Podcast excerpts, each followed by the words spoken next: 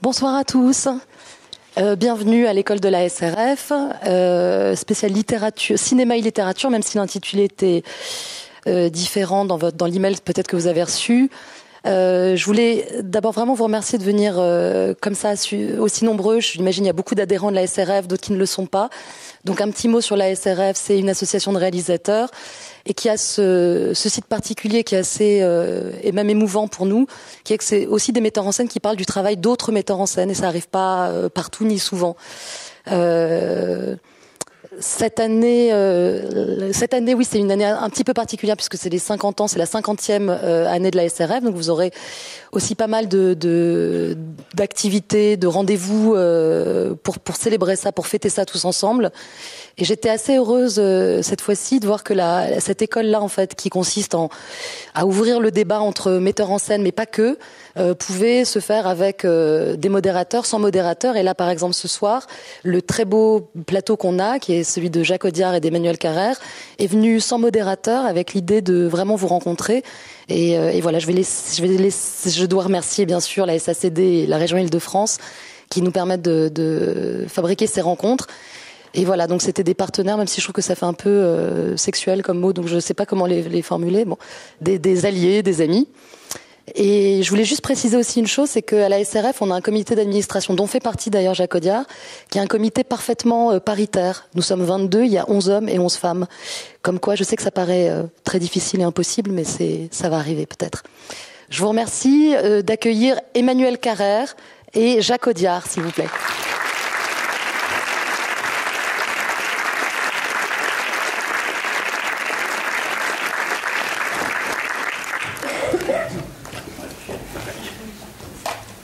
Bonsoir, merci d'être là.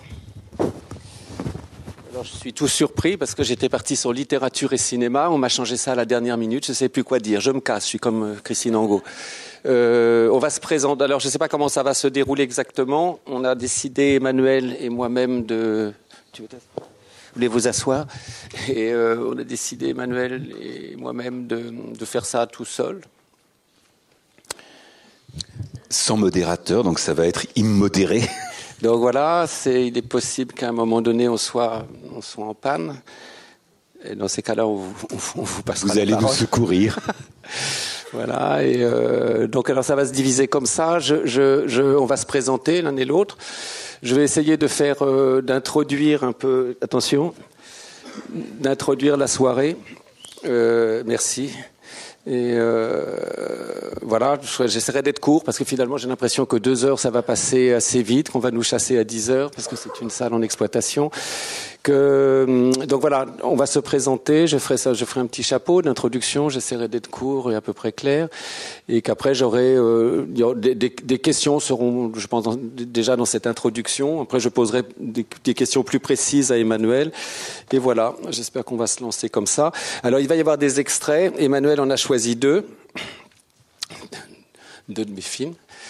Et euh, moi, j'en ai choisi un euh, d'Emmanuel, de Retour à Kotelnitch, et euh, j'en ai choisi un. Il, il, est possible, si on a le temps, parce que je voudrais montrer quelque chose sur le thème euh, écrire pour le cinéma, être scénariste, c'est de toute façon adapté. Euh, c'est l'adaptation de quelque chose. Euh, on est dans un mouvement d'adaptation, donc voilà. Si j'ai le temps, ça sera, j'aurai l'immodestie, je ne sais pas comment dire ça, de, présenter un de, mes, un extrait d'un de mes films, parce que j'ai retrouvé trois versions. En discutant avec Emmanuel, j'ai retrouvé trois versions du scénario qui doivent, qui doivent s'étaler à peu près sur un an, un an et demi d'écriture, et, euh, c'est pour illustrer justement un, un, point, un point d'écriture qui définirait pour moi ce que, j'entends par adaptation. Et alors ça, voilà, il y aurait ce si j'ai le temps, je passerai ça. Si j'ai pas le temps, ben, je le passerai pas. Et, euh, et puis il y aura un dernier extrait euh, qui, clôturera la soirée. Et, euh, et voilà. Et c'est un, oui, voilà, je vous en dis pas plus. On verra, bien en chemin faisant. Vous voulez vous présenter, Emmanuel, s'il vous plaît? Alors, je me présente. Donc, je suis Emmanuel Carrère. Je suis principalement écrivain, mais j'ai, disons, une espèce de long compagnonnage avec le cinéma j'ai commencé à écrire comme critique de cinéma pour la revue Positif, puis le magazine Télérama. Même le premier livre que j'ai écrit était une monographie sur euh, Werner Herzog. Euh, ensuite, j'ai travaillé et travaille toujours comme scénariste, principalement pour la télévision. Euh, j'ai plusieurs de mes livres ont été adaptés au cinéma. Euh, et j'ai même ré, et j'ai réalisé deux films, donc ce documentaire Retour à Kotelnitch dont parlait Jacques, et un film qui s'appelle La Moustache, qui est adapté d'un livre que j'ai écrit, euh, que j'avais écrit 20 ans plus tôt. Je suppose donc que c'est ces états de service qui font que que Jacques m'a proposé d'être son interlocuteur pour cette conversation. Oui, je pense que ça a à voir avec ça. Euh, Qu'est-ce que je voulais Oui, donc moi, moi, je suis Jacques Audiard, je suis réalisateur, scénariste. Euh, j'ai fait, euh, j'ai réalisé euh, sept films que j'ai écrits. Euh, je suis au montage du huitième que nous avons tourné cet été. Avant, j'étais euh, scénariste pour d'autres pendant une dizaine d'années avec des fortunes diverses. Euh, je suis passé euh, deux ans ou deux trois ans par le théâtre dans divers, diverses, avec diverses fonctions. Et avant, j'étais monteur, mais, mais, mais surtout assistant monteur. Voilà. Bon, c'est fait. On n'a rien à ajouter. Non. Alors voilà. Bon, moi, ce qui, je suis un peu surpris. C'était pas une plaisanterie. Enfin bon, bref, c'est vrai que quand le carton m'a été présenté, c'était littérature et cinéma. Alors selon qu'on lit dans un sens ou dans l'autre, euh, l'énoncé, à mon sens, n'a pas exactement le même sens. Si je lis littérature et cinéma, c'est quelque chose qui euh, serait une dissertation sur l'histoire littéraire en fait. Et si je dis cinéma et littérature, c'est ça concerne beaucoup plus l'histoire du cinéma. Alors euh, littérature et cinéma. Je vais essayer d'être un peu rapide. Si, si, si je vois ça de manière transitive, si le, le, le, le- comment la, littérature, enfin si le cinéma est complément de, de, de, de la littérature, euh, la littérature a, a, a, vu très vite le cinéma dès 1905, dès 1910. Le, cinéma filme une pièce de théâtre, voilà, avec avec une technique assez frustre. C'est ces bandes qui sont absolument hilarantes quand on les voit aujourd'hui avec Sarah Bernard, des choses incroyable. Et qu'après comment le, le, le cinéma se, se, se trouvant comment se complexifiant trouvant une syntaxe les, choses vont, vont devenir euh, comment plus euh, le, le, cinéma va s'intéresser à la narration et à ce moment-là la littérature va être pour lui va, va être va être pour le cinéma comment une euh, non plutôt c'est la littérature pardon la, la, littérature va dire non pardon c'est à l'inverse. Je, je, je, change déjà je me trompe. Euh, ce que je veux dire c'est que la littérature elle a vu tout de suite tout de suite le cinéma. C'est quand je pense euh, ça c'est de l'histoire littéraire, c'est comment les surréalistes ont vu tout de suite le, cinéma, quelque chose dans le collage, dans le montage, les a, les a tout de suite éminemment très, très vite séduit. Que après on va, on va voir ce qui va se passer aussi, c'est que comment le, le, la, littérature va, va hybrider une, une, une, toute une littérature. Quand on pense à Dos Passos, quand on pense à, même à, à, Faulkner, quand on pense au début du bruit et la fureur, le monologue de Benji, Faulkner a vu le cinéma et ça va et que toute une littérature de genre, en fait, il va y avoir un balancement constant entre, de, de va-et-vient entre le cinéma et la littérature. Quand on pense à toute cette génération d'auteurs, euh, les Irish, les, les Goodies, euh, ils sont passés, euh, ils, ils, ils, ils sont pas, ils, ils, ont fait une littérature qui était imprégnée de cinéma et eux-mêmes sont passés. Par, par les studios de cinéma ont été ont été scénaristes. la littérature au, au début voit voit le cinéma. C'était je crois comment il s'appelait? Voit, voit, le cinéma avec une certaine hauteur, un certain mépris. C'est un, un, comment un, un, spectacle d'ilote pour des abrutis. C'est un petit peu ça. Et euh, euh, donc voilà, ça c'était c'est pour le, la, la, première partie. Le, le, si, si, si, je fais cinéma et littérature, c'est euh, si, si, je vois comment la, la, littérature comme complément du cinéma. Alors le, cinéma a tout de suite vu la littérature. C'est ce que je vous disais tout à l'heure. Comme je, je, me trompais un peu, je me mélangeais avec le, cinéma a tout de suite filmé le théâtre. Et après, il a commencé à, se, à devenir plus technique. Il a la, comment, la syntaxe, il a trouvé une syntaxe, une grammaire. Et là, toute la littérature l'a intéressé parce que il avait besoin de besoin de sujets. Alors ça l'intéresse et là on arrive tout de suite à comment à, à l'adaptation, à l'idée d'adaptation. Qu'est-ce qu'on adapte quand on adapte? On prend quoi? Bon, On prend des sujets, mais qu'est-ce qu'on laisse sur le bord de la route quand on adapte? Qu'est-ce que qu'est-ce qui fait la, la, la qualité d'un roman Il y a toute une part de littéraire euh, euh, qui constitue la, littérature, l'œuvre. Et que qu'est-ce qu'on va faire de cette part-là, de cette part euh, finalement? Est-ce qu'on va s'intéresser juste à des personnages, à une action, à une narration qu'est-ce qu'on va prendre Qu'est-ce qu'on va prendre de la littérature euh, Je me souviens d'une et, je pense que jusqu'à un certain point, le, le, c'est toute la dialectique qu'il y a eu dans, entre le cinéma et littérature. On va appeler ça aussi entre le scénario et le cinéma, parce qu'à un moment donné, le, le, cinéma, le cinéma va devoir créer ses auteurs. Ces auteurs ça, vont s'appeler des scénaristes. Et là, il va y avoir des mots qu'on va employer, qui ont des sens, mais qui n'ont pas le même sens selon qu'on l'emploie dans le domaine littéraire ou dans le domaine cinématographique. On va parler, on va parler d'écriture, on va parler d'auteur. Est-ce qu'écrire pour le cinéma ou pour la littérature viser un objectif qui est un film et que l'auteur de ce film, ce ne sera pas le scénariste. Le, scénariste n'en sera pas auteur à part entière. L'auteur du, du, du, du, film, c'est le réalisateur. Donc voilà, il y a, y a, pas mal de, de confusion comme ça qui, qui semble indiquer qu'il y aurait quelque chose au fond du cinéma dans, dans, dans l'origine même du cinéma, qui n'est peut-être pas tout à fait euh, compatible avec la littérature. Euh, juste une, une anecdote, euh, quand j'étais, il y a très très longtemps, quand j'étais jeune cinéphile parisien, donc euh, d'obédience Cinémathèque Chaillot, j'assistais parfois aux cours de Langlois. Et les cours d'Henri Langlois, il avait une particularité, Langlois, dans ses cours, c'était qu'il vous projetait un film de, de Ford, d'Oaks, n'importe quoi, et il coupait le son. Et alors ça, c'était pourquoi? C'était par la nostalgie du muet, probablement, sa nostalgie était grande. Mais c'était aussi pour nous indiquer qu'il y avait quelque chose qui se suffisait, que le cinéma pouvait se suffire à lui-même juste par le mouvement, la lumière, et qu'il y avait quelque chose qui était transmis, qui était peut-être l'essence du cinéma. Et c'est vrai que si je développe la chose, je peux voir euh, un film indien, un film, je peux voir La maison de mon ami, je peux voir, euh, je sais pas, un film suédois, je, euh, je, je, je coupe le son. Euh, quelque chose. Euh, je ne sais pas ce qui se dira, mais je sais ce qui s'échangera probablement. Je serai sensible à ça. Euh, voilà, je ne sais pas, j'étais assez clair, pas clair. Je... Non, vous, allez, vous avez là déjà complètement sonné. Non, non, mais. On va. Alors voilà, donc voilà, c'est intéressant parce que comment je crois que c'est un couple, c'est un couple finalement. Euh, euh, et Metz disait que Christian Metz, qui était un, un critique, un, un, comment, euh, structuraliste, disait que, comment, que, que le cinéma avait, avait la, la, la, narrativité, comment chevillé, chevillé au corps, et du fait, du fait de ça, de, de ce, de de sa composante industrielle et commerciale. Est-ce que le cinéma peut se passer du récit? C'est pour ça, bon, j'en reviens à la littérature, ou pas, ou dans quelle proportion? Et qu'en fait, c'est euh, très intéressant. C'est très, voilà, je trouve ça passionnant. C'est aussi des... Bon, allez, j'avance dans, dans, les questions, parce qu'on va être un peu pris. Moi, ce que je voudrais savoir, avec, comme Emmanuel a traversé vraiment des champs très particuliers. Il a la littérature, le cinéma, l'écriture. Euh, je voudrais savoir qu'est-ce qui fait qu'une idée est littéraire ou cinématographique.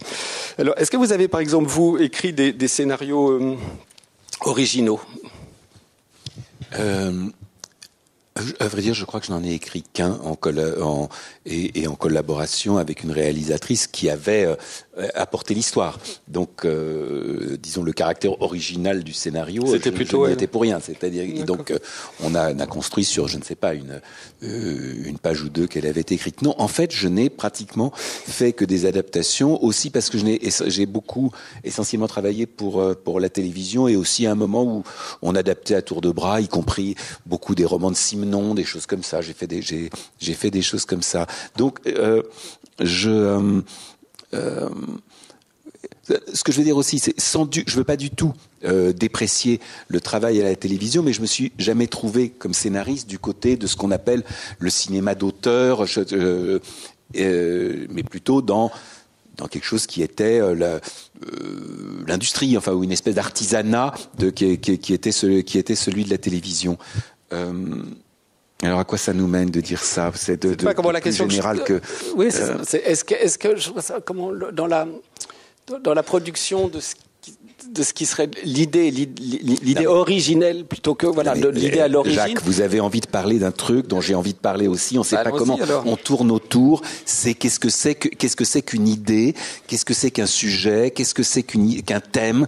Qu'est-ce que c'est qu'une histoire? Ces choses sont un petit peu différentes. Enfin, on parle pas exactement de la même chose en parlant des unes et des autres. Euh, en même temps, je ne sais pas exactement. Entre littérature et cinéma, vous voulez dire Non, je ne parle pas entre littérature et cinéma. Je pense entre déjà ces, euh, ces, ces, différentes, ces mmh. différents mots. Enfin, thème, euh, thème, sujet, euh, histoire, idée. Euh, c'est pas forcément les mêmes choses. J'avais, euh, c'est peut-être prématuré de, de parce que j'avais prévu un, un, un- un extrait d'un, d'un de vos Mais quand films. même, le, le, le- je me demande comment. Je suis prêt d'ailleurs à me pencher dessus, à savoir comment viennent, vi- Comment viennent- d'où- viennent les idées ça, non, et mais comment elles viennent. Comment elles se produisent.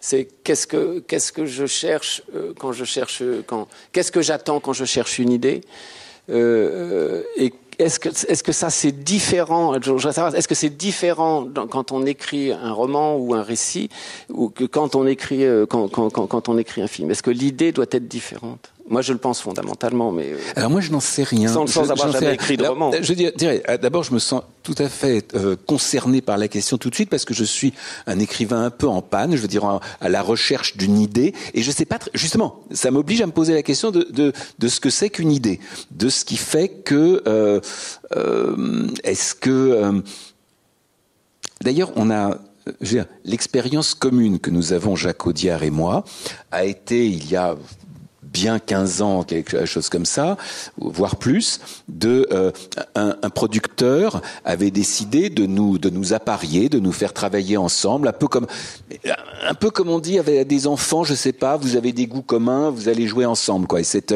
et euh, et simplement, euh, on nous avait pas donné du tout de justement ni d'idées, ni de sujets, ni de thèmes, ni de livres à adapter, ni de choses comme ça. Et on s'est retrouvé un moment à chercher justement une idée. Qu'est-ce qu'on va raconter? C'est assez. ben, je, je, je- est-ce que je peux m'avancer pas le même souvenir que moi de cette- Non, j'ai pas le même souvenir. Je crois que vous, vous, vous- vous- déjà vous adaptez votre souvenir. Euh, ce, qui, pa- ce qui se passait était beaucoup plus. Enfin, pardon. Que- J'étais absolument en panne. J'avais la tête dans le seau dans un sujet qui deviendra après sur mes lèvres. J'étais déjà depuis deux ans dessus. Ça ne donnait rien. Et vous, vous étiez en panne sur un roman. C'était quoi le roman? Euh, Le roman. C'était l'adversaire. Oui, ça devait. Ouais, ouais, c'était ça. Vous faites semblant de ne pas vous souvenir. C'est assez étonnant. Non, mais c'est que je me rappelle pas exactement quand mais je ça vais vous raconter l'histoire, si quand ça s'est passé cette cette. euh, Non, c'était c'était Cette donc période euh, de- non, c'est intéressant, c'était il y avait un, un auteur de roman était euh, était en panne sèche et il y avait un, réalisateur scénariste de film qui était en panne sèche. Nos rendez-vous étaient fantomatiques. Euh, J'ai le souvenir de euh, Jacques Audiard arrivant chez moi disant je n'ai pas d'idée, moi disant moi non plus, et Jacques disant il faut s'apercevoir qu'on est nul. Ils ont mis du temps. Mais enfin, toujours est-il que, disons, voilà, le, le, le, on, ne nous avait pas, ce qui aurait peut-être été plus sage, donné un os à ronger, je sais pas, un, Bah si, un roman qu'on aurait, qu'on aurait peut-être bazardé après, mais voilà, on cherchait une, Moi, une je, idée. alors, je, moi, alors, je sais que je suis sorti de chez vous, euh, je n'avais pas plus d'idées que ça. Enfin, bref, vous ne m'avez servi à rien. Et, euh, alors, en revanche, je me raconte une histoire. Euh, c'est ça, d'où viennent les idées, comment elles se formulent, et après, comment elles vont circuler. Euh, vous êtes absolument en panne à ce moment-là. Vous me parlez de, je crois, d'excursion, de marche que vous alliez faire dans le pays de Gex. Vous étiez quand même bien bien tapé et vraiment meurtri. Et, alors il se passe une chose. Moi je vais me la raconter, mais c'est- assez important. J'espère que je vois juste. On se quitte et moi, quand on s'est quitté, après je sais pas, j'ai j'ai- quand même lu. Je, vous ai beaucoup lu, Emmanuel. Et euh, euh, dans mon, esprit, je, vous quitte. Moi, ça y est, finalement, je trouve, euh, j'arrive à écrire le, je sors de, bon, bref, j'arrive à écrire sur mes lèvres. Et, dans mon esprit, vous, vous étiez, hop, ça y est, vous étiez parti, vous avez, non, pas du tout. En fait, je me racontais une histoire. Vous écrivez la classe de neige. Ah oui? Non, vous- faites semblant de pas vous Non, souvenir non, mais du tout. non, je me euh, rappelle maintenant. Emmanuel. Oui, tout à fait. Ouais, D'accord, ok. Non, mais c'est parce que là, tout à coup, ça devient fou. Si c'est moi, si je dois commencer à être votre biographe, ça va être euh, bizarre. Donc voilà, vous- ce qui me surprend énormément, j'ai réalisé il y a peu de temps, Emmanuel, c'est qu'on se quitte, vous êtes en panne, en très très peu de temps derrière, on en parlait tout à l'heure dans le hall, vous écrivez en deux mois la classe de neige. Qui est par ailleurs ensuite devenu un film qui a fait. Oui, oui, oui, qui, qui est devenu un film. Mais c'est d'où viennent les idées, comment elles circulent. Et après la classe de neige, vous faites, vous écrivez l'adversaire. Oui, oui, oui, je suis d'accord. Non, mais non, non, non, il y en a un qui s'appelle roman, l'autre qui s'appelle récit. Oui, oui, oui. Non, vous voulez qu'on parle du point de vue? Euh, Est-ce que c'est est-ce que c'est pas à ce moment-là qu'on doit en parler? C'est que l'histoire devient possible quand la forme est possible, quand la forme vous est donnée de l'histoire. Et ce que vous cherchiez, excusez-moi, à propos de roman, c'était ça. Vous n'aviez Ouais, pas la forme. Et est-ce que, est-ce que jusqu'à un certain point, c'est le fait de passer par les tourments de ce petit garçon, mmh. cette espèce de phénoménologie de, de, de, de, de l'angoisse, comme ça par le, par le petit Nicolas de la, de la classe de neige, et chose aussi, attendez, j'avance, je, après tout, c'est vous, vous, vous, le dites, dont il est bon d'avoir. Où aller? Euh, Avantageux. Avantageux, pardon. Et euh, vous le dites, c'est que, euh, donc pour moi, l'histoire que je me raconte, c'est celle-là. Donc vous devez passer par la classe de neige pour avoir tout, tout à coup qu'il y ait une possibilité de récit sur l'adversaire, donc euh, pour raconter l'histoire de roman. Ça, ça, ça, ça c'est une chose. Et après, il y a ce que vous racontez dans, dans, dans, dans, dans votre recueil d'articles. Euh, roman lit la classe de neige euh, et vous donne accès euh, et, vous avez accès à roman. Oui, c'est vrai. Et alors, par ailleurs, alors là, à propos d'idées, de choses comme ça, j'avais l'impression qu'il y avait ce livre de fiction qui s'appelait La classe de neige et ce livre par ensuite qui est un, un livre de, de non-fiction pour qui, qui s'appelle L'adversaire. Et en fait, c'est ces deux livres racontent sensiblement la même chose. Enfin, tournent autour alors, de la même. Alors là, justement, pour la question de l'idée de choses comme ça, ça tourne autour de quelque chose qui bizarrement serait plus cinématographique, qui est une image. Oui. C'est une image. C'est l'image d'un homme qui marche, d'un père. Tout ce qu'on sait, c'est que c'est un père qui marche dans la neige, qui est, qui est repli dans une espèce de climat cotonneux, euh, ouaté, euh, euh, silencieux, angoissant, et qui est replié sur une espèce de secret monstrueux dont on ne sait pas très bien ce qu'il est. D'accord. et que, et que, enfin, à quoi après, après, je, je, je lâche tout à fait l'hameçon, si vous voulez. Mais comment le, le, moi, ce qui me semble euh, ce, qui me paraît assez évident, je, dois me tromper, c'est le fait que, en écrivant La classe de neige, qui s'appelle roman, on va s'en mêler, euh, qui s'appelle qui s'appelle un roman. Je pense que ça vous donne accès tout à coup, vous réalisez quelque chose, et que ce qui va changer euh, dans l'adversaire, ce que vous allez trouver, c'est le point de vue. Il me semble. Et c'est pour ça que l'adversaire s'appelle récit, et qu'à partir d'ailleurs de l'adversaire, vous n'écrivez plus de romans, pardon, vous écrivez des récits. Et c'est cette chose de forme, moi, qui m'intéresse, parce que je crois que euh, quand on dit, on a, oui, je cherche, je cherche une idée, euh, non, les idées, je crois qu'on les a. Ce qu'on n'a pas, c'est les formes. Euh, un, un, film, euh, je, je, je, pense que c'est, on va avoir, on, a une idée, enfin, les, les, enfin un sujet. Euh, et, mais le sujet n'a pas sa forme, et c'est sa, forme qu'on va avoir incroyable, qu'on, peut avoir du mal à trouver. Alors, euh, à mon tour de parler de, de parler de vous, Jacques. Je euh, j'ai revu plusieurs de plusieurs de vos films aussi. Enfin voilà, dans la dans la perspective de, de cette soirée. Euh, et il y en a un sur lequel je me suis particulièrement attardé parce que à la fois parce que je l'aime beaucoup et parce que il m'arrangeait pour ce dont on avait envie de parler. C'est de battre mon cœur s'est arrêté.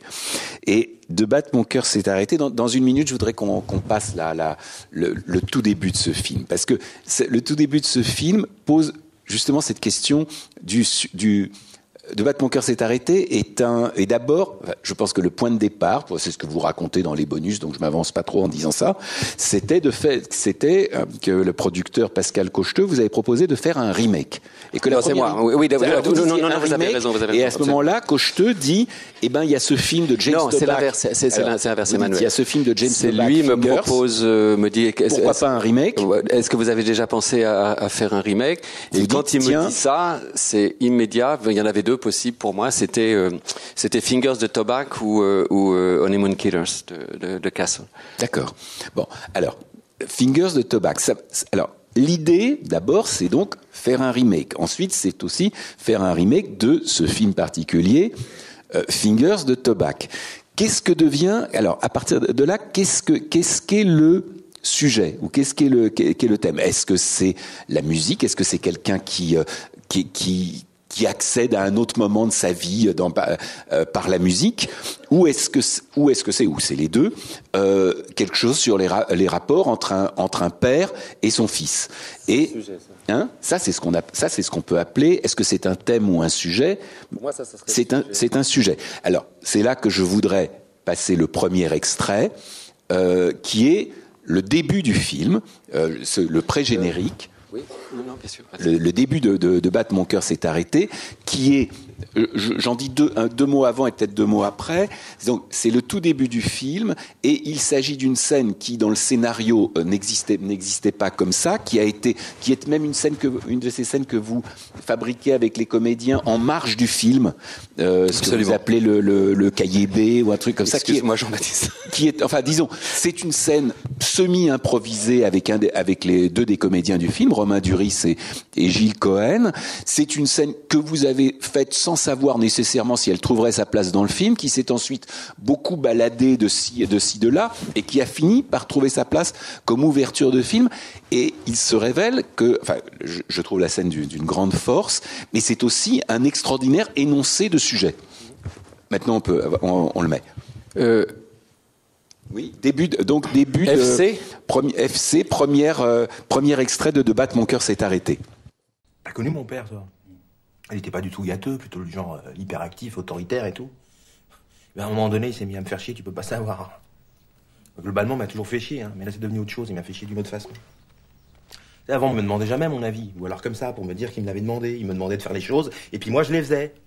Et puis à un moment donné, il s'est mis à me demander mon avis, tu vois. Ce que je pensais de ci, comment je trouvais ça, ce que je ferais à sa place, etc. Puis des fois, il me demandait mon avis sur ces histoires de cul avec ses caissières, ses secrétaires. Je détestais ça, je trouvais ça dégueulasse. Lui, il continuait comme si j'étais devenu son pote, ça me rendait dingue. Ça me rendait dingue.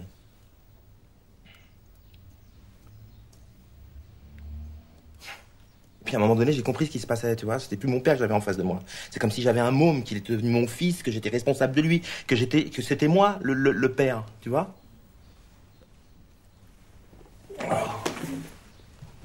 En fait, c'est ça, tu vois. On fait pas gaffe, et puis un jour on se réveille, et puis les choses ont, ont changé de place. Passe-moi du feu. Passe-moi du feu. Ce qui est emmerdant dans ce genre de truc, c'est que tu peux rien y faire. hein. Tu peux gueuler, filer des coups de pompe dans les murs, ça sert à rien. Rien du tout. En fait, ça veut juste te dire que le temps a passé, que ton père a pris un coup de Dieu et que t'as cessé d'être immortel. Tu crois en Dieu, toi? Non. Bah normalement, c'est vers ce moment-là qu'on commence à y croire quand on n'y croyait pas. Et puis à un moment donné, tu, tu comprends qu'il faut faire avec, quoi. Puis mon père est tombé malade et puis je, me suis occupé de lui comme on s'occupe d'un enfant. euh. Le torchais, je lui faisais à manger, je lui essuyais la bouche.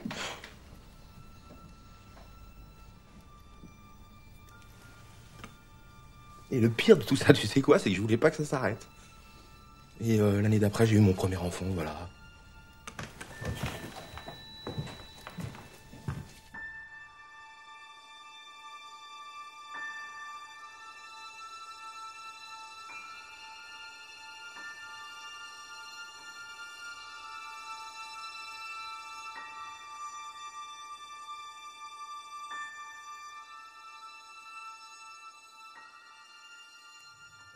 Se termine sur, deux choses qui, sont très, euh, très évocatrices du, cinéma de Jacques. D'abord, un, de ces, euh, un de ces fondus au noir qu'il fait avec euh, très artisanalement avec avec un gant noir.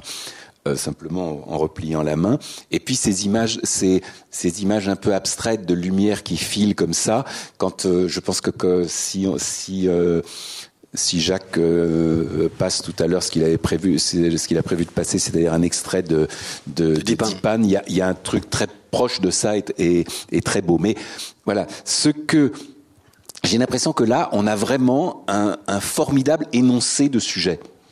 Euh, et, euh, et, et je, alors je me demande à quel moment vous avez, enfin vraiment vu que, que, que ce moment définissait le sujet. La Et- et scène, là, Emmanuel, non, et, et- comment vous vous êtes raconté le sujet Ah, le sujet, pour moi, c'était. euh, Le sujet, c'était, il était, euh, le, le sujet, c'était, c'était, Tobac qui me le fournissait. Mhm. Euh, mais alors, il faut, il faut que je, il faut le décrypter.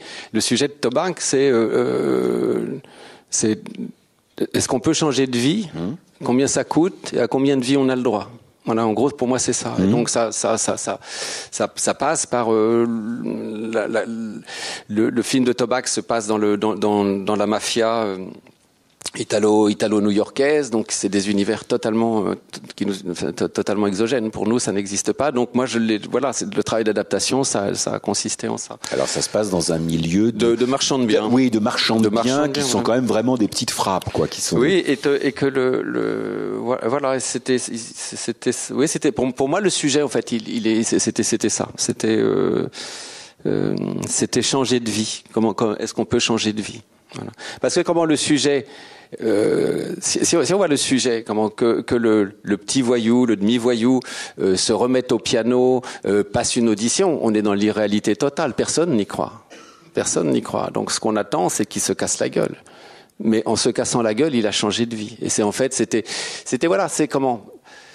Quand je parlais de forme, là par exemple, je viens d'énoncer un, une chose, c'est qu'il y a deux fins. Il y a deux fins il y a, il y a, il y a, il y a la fin, c'est finir, finir euh, le sujet et finir le personnage. Et c'est pas, ce sont des fins qui sont différentes. Euh, le, le, comment, la première fin, il rate l'audition, on finit le sujet.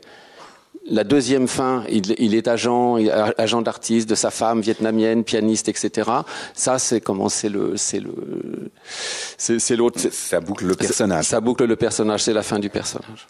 Non, ce qui est drôle, alors pour revenir à ce qu'on disait tout à l'heure, c'est que vous me faisiez prendre conscience d'un truc auquel j'avais jamais pensé, c'est qu'effectivement ces, ces deux livres dont, je, dont vous me parlez, enfin la classe de neige oui, et l'adversaire, étaient issus d'une image. Euh, comme oui, si la matrice du truc était une image, ce qui est a priori quelque chose qui est peut-être enfin plus le privilège d'un metteur en scène, d'autant que moi comme écrivain, je me sens pas du tout un écrivain. Vous voyez, il y a des écrivains qui sont très visuels, très descriptifs, ce qui est pas tellement mon cas. Je suis pas un grand visuel d'une façon générale. Euh, je plutôt, enfin voilà. C'est intéressant ça, euh, Emmanuel. C'est quand, puisque vous avez fait les les les les, deux, c'est comment, est-ce que votre façon d'écrire euh, un récit, euh, votre façon d'écrire le royaume, votre façon d'écrire le l'adversaire euh, Est-ce que est-ce que c'est une est-ce que vous écrivez différemment un scénario euh, qu'un livre? C'est est-ce que est-ce que c'est un autre système, une autre boîte à une autre boîte à images, une autre boîte euh, de mots, un autre lexique euh, C'est votre écriture scénaristique est plus est plus cursive, plus rapide? Enfin, je sais pas. Je, je me demande. Bah, je pense malgré tout que parce que j'ai lu, ouais. pardon, excusez-moi, juste parenthèse, puisque vous m'avez donné, on a échangé des choses avant de se voir, donc j'ai lu, j'ai lu un scénario, enfin une adaptation que vous êtes en train de faire. Je vois pas beaucoup de différence euh, d'écriture entre ce que je connais de vous euh, dans, dans, les récits, les romans, et, et, dans, et dans le scénario, d'un point de vue simple, simplement de sujet, verbe, complément. Oui, mais tout de même, dans je, enfin, au cinéma, il peut y avoir des, des, des, il y a bien sûr des exceptions, des choses qui sont des narrations très très éclatées, tout, tout ça. Mais la narration la plus fréquente au cinéma, et d'ailleurs, enfin moi, celle, comme scénariste, celle que j'ai toujours pratiquée, est une narration absolument linéaire, quoi. Malgré tout, ça, ça exclut pas qu'il puisse y avoir un flashback de temps à autre, des choses comme ça, mais on est vraiment mais comment très descriptive. Comment? Je pense que comment ce que, ce que par exemple, comment je, je, je par rapport à ce que ce serait peut-être mon usage, mais, mais ma pratique, je, je, trouve par exemple comme vous avez une écriture assez descriptive dans le, enfin, dans, dans, dans, dans le scénario que, que, que vous m'avez donné à dire. Oui, alors là, je. je non, mais je veux. Non, mais c'est quand même, je, je, l'ai constaté. Ouais, ouais. Euh, alors, l'autre, la, la, question. Euh, on passe un peu à un autre truc parce qu'on s'est dit il y avait plusieurs choses dont on avait vraiment envie de parler, tout ça. Il y a la question du, du point de vue, du euh, et du point de vue qui. Euh, il, alors, il y a point de vue qu'on peut avoir sur son propre travail, mais aussi à l'intérieur, à l'intérieur d'un film ou d'un livre. Est-ce qu'on est dans le point de vue, dans, dans un point de vue unique, euh, ou est-ce qu'on est euh, dans, des, dans, dans, dans les points de vue de divers personnages, choses comme ça Ce qui, ce qui, ce qui est producteur de forme, on est d'accord Bien sûr, bien sûr. Euh, pour ma part, je sais que je, spontanément, ce vers quoi je vais, c'est le point de vue unique. Il faut vraiment que je me fasse violence pour, euh, comme dans le scénario que vous avez lu, où je me suis un peu cassé la tête à un moment pour, euh, pour que, pour qu'on sorte un peu du point de vue unique. Mais normalement, moi, je vais vers le point de vue unique, que ça soit dans des dans des choses de fiction où à ce moment-là c'est le point de vue d'un personnage, euh, ou que ce soit dans des livres plus, enfin, des, ce type de récit que je fais maintenant, où il y a un point de vue unique, tout simplement, qui est le mien, ce qui permet de, évidemment, d'imaginer les points de vue d'un tas de gens, mais malgré tout, il y a cette constante qui est euh, mon point de vue. Et sinon, dans les choses romanesques que j'ai fait, c'est pareil, c'est aussi le point de vue unique. Et c'est le cas pour plusieurs de vos films, Jacques. Enfin, pour Absolument, oui, non, dans, tout De Mon cœur s'est arrêté. Non, je pense qu'il n'y a pas. enfin, C'est- pour ça que je rebondissais. Enfin, je pense que c'est le cas d'un prophète aussi. Euh, non, moins, moins. non, il y a des- il y a des petites- il y a- mais je me souviens, franchement, je- non, euh, mais moins quand même. Ouais. C'est un peu idiot de dire ça. Il y, y a moins de points de vue. Il y a moins de points de vue. Non, mais c'est vrai que comment le, le, le Sans pour il y a- autant il y y qu'il y a ait moins de points de de vue points de.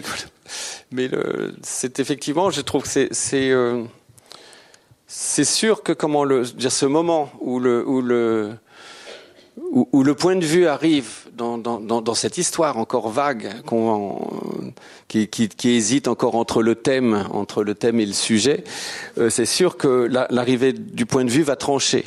Euh, et, le, et tout à coup, c'est, on, on, on, c'est- on va devoir prêter des attributs à un personnage et ça, ça, ça, va, ça va commencer à devenir un sujet. Avant, ça ne l'est pas. Alors, en termes de cinéma, j'aurais tendance à dire que, que le, le- comment le, euh, c'est presque une question de première image, comme on dit, comme le, le premier vers est toujours donné, de, de, de, de l'image, quand, quand l'image va vraiment apparaître. Et, euh, et je pense que c'est La première image de, de Battre mon cœur s'est arrêtée, c'est Romain, c'est Romain oui, est- elle n'était pas écrite. Elle ça, pas- oui, bien pas sûr. écrite.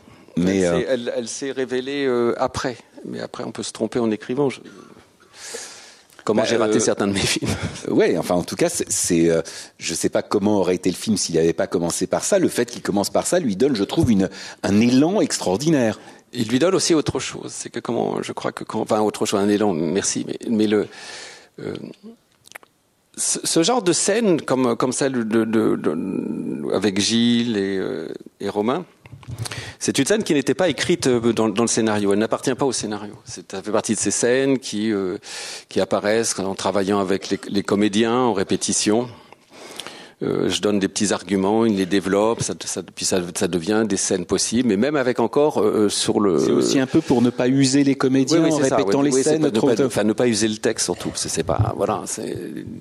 Et que et en fait, je me suis aperçu, je me, je me suis aperçu d'une chose. Elle s'en va, ça y est, c'est fini. Euh, je me suis, en fait aperçu d'une chose. Donc voilà, j'ai- une pratique comme ça. Je développe, j'ai un petit sac de, de scènes. Et puis si j'ai les comédiens, si j'ai le temps, si j'ai le décor, euh, on se lance dedans. Alors elles ont une particularité, ces scènes, c'est qu'elles ne servent pas euh, l'avancement du scénario. Elles ne sont pas euh, elles ne sont pas, c'est le babysitter, ça je parie. Elles ne sont pas comment elles ne font pas avancer le scénario, elles n'ont pas, elles, elles- ne sont pas fonctionnelles. Mais elles amènent quelque chose euh, de, de- de toujours que quand elles trouvent leur place. La, la scène qu'on a vue là, elle a, elle a mis vraiment du temps à trouver sa place. C'est qu'elles ont, euh, euh, elles servent les personnages. Elles ne servent pas, elles ne servent pas l'action, elles servent les personnages. Et ça met d'une certaine façon, c'est comme si ça mettait euh, comment un plancher et, et- et un plafond. Voilà, on sait que ça va aller de là à là.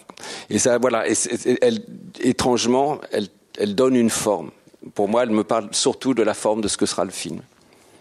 Alors, si on, si, on, si on continue sur cette histoire de, de point de vue, en passant à quelque chose d'assez proche, il y a parmi les, euh, si on fait, euh, voilà, ce, ce qu'on peut faire euh, dans un livre et ce qu'on peut faire dans un film, et est-ce qu'on, il y a, y a la question de euh, de l'intériorité, de l'accès au, au- de l'accès aux pensées, de l'accès à ce que, le, bon, le cinéma. Par nature est quand même un art, enfin, à mon sens d'abord réaliste et deuxièmement euh, behavioriste, c'est-à-dire quand même on, ce qu'on sait des personnages, on le sait par ce qu'ils font et par ce qu'ils disent. Vous écrivez un scénario, vous, enfin, vous écrivez pas trop, il pense, machin pense que. euh, Enfin, disons, si vous le faites, vous vous exposez un petit peu à ce que quelqu'un dans la marge dise et comment vous le montrez qu'il pense que. À mon avis, c'est le genre de choses qu'on peut éventuellement mettre, peut-être pour aider, surtout quand on, peut-être pour aider un comédien, donner des, voilà, des indications comme ça. Mais enfin, ce que pense quelqu'un, on a parfaitement le droit de le mettre dans un livre et on peut en mettre, en faire des caisses sur ce qu'il pense. Dans un film, euh, on n'a pas, on n'a pas accès, on n'a pas accès à ça. Euh, J'en ai fait l'expérience d'ailleurs quand j'ai fait le- la même histoire sous forme de, de livres et de films. C'était un, un roman que j'avais écrit euh, ou un, un court roman très très très rapide euh, qui s'appelait La moustache. Ce roman avait pour particularité et, pour moteur de enfin, d'être entièrement raconté du point de vue du personnage, à, l'exclusion de tout autre. On n'avait aucun accès, je dirais même, à, une espèce d'objectivité, de la réalité et tout. On était uniquement dans la tête du type sans savoir euh, s'il était en train de déraisonner et lui-même d'ailleurs se posait la question. Donc on était et complètement le, le, petit moulin qui tournait dans sa tête était le moteur, le moteur du livre. Quand il s'est, à un moment, 20 ans après, et dans des circonstances, enfin, c'était un choix un petit peu bizarre de le faire, mais en tout cas, je me suis retrouvé à adapter, et en plus à adapter pour la première fois pour mon compte, pas seulement comme euh, scénariste, mais comme euh, réalisateur, à adapter ce livre.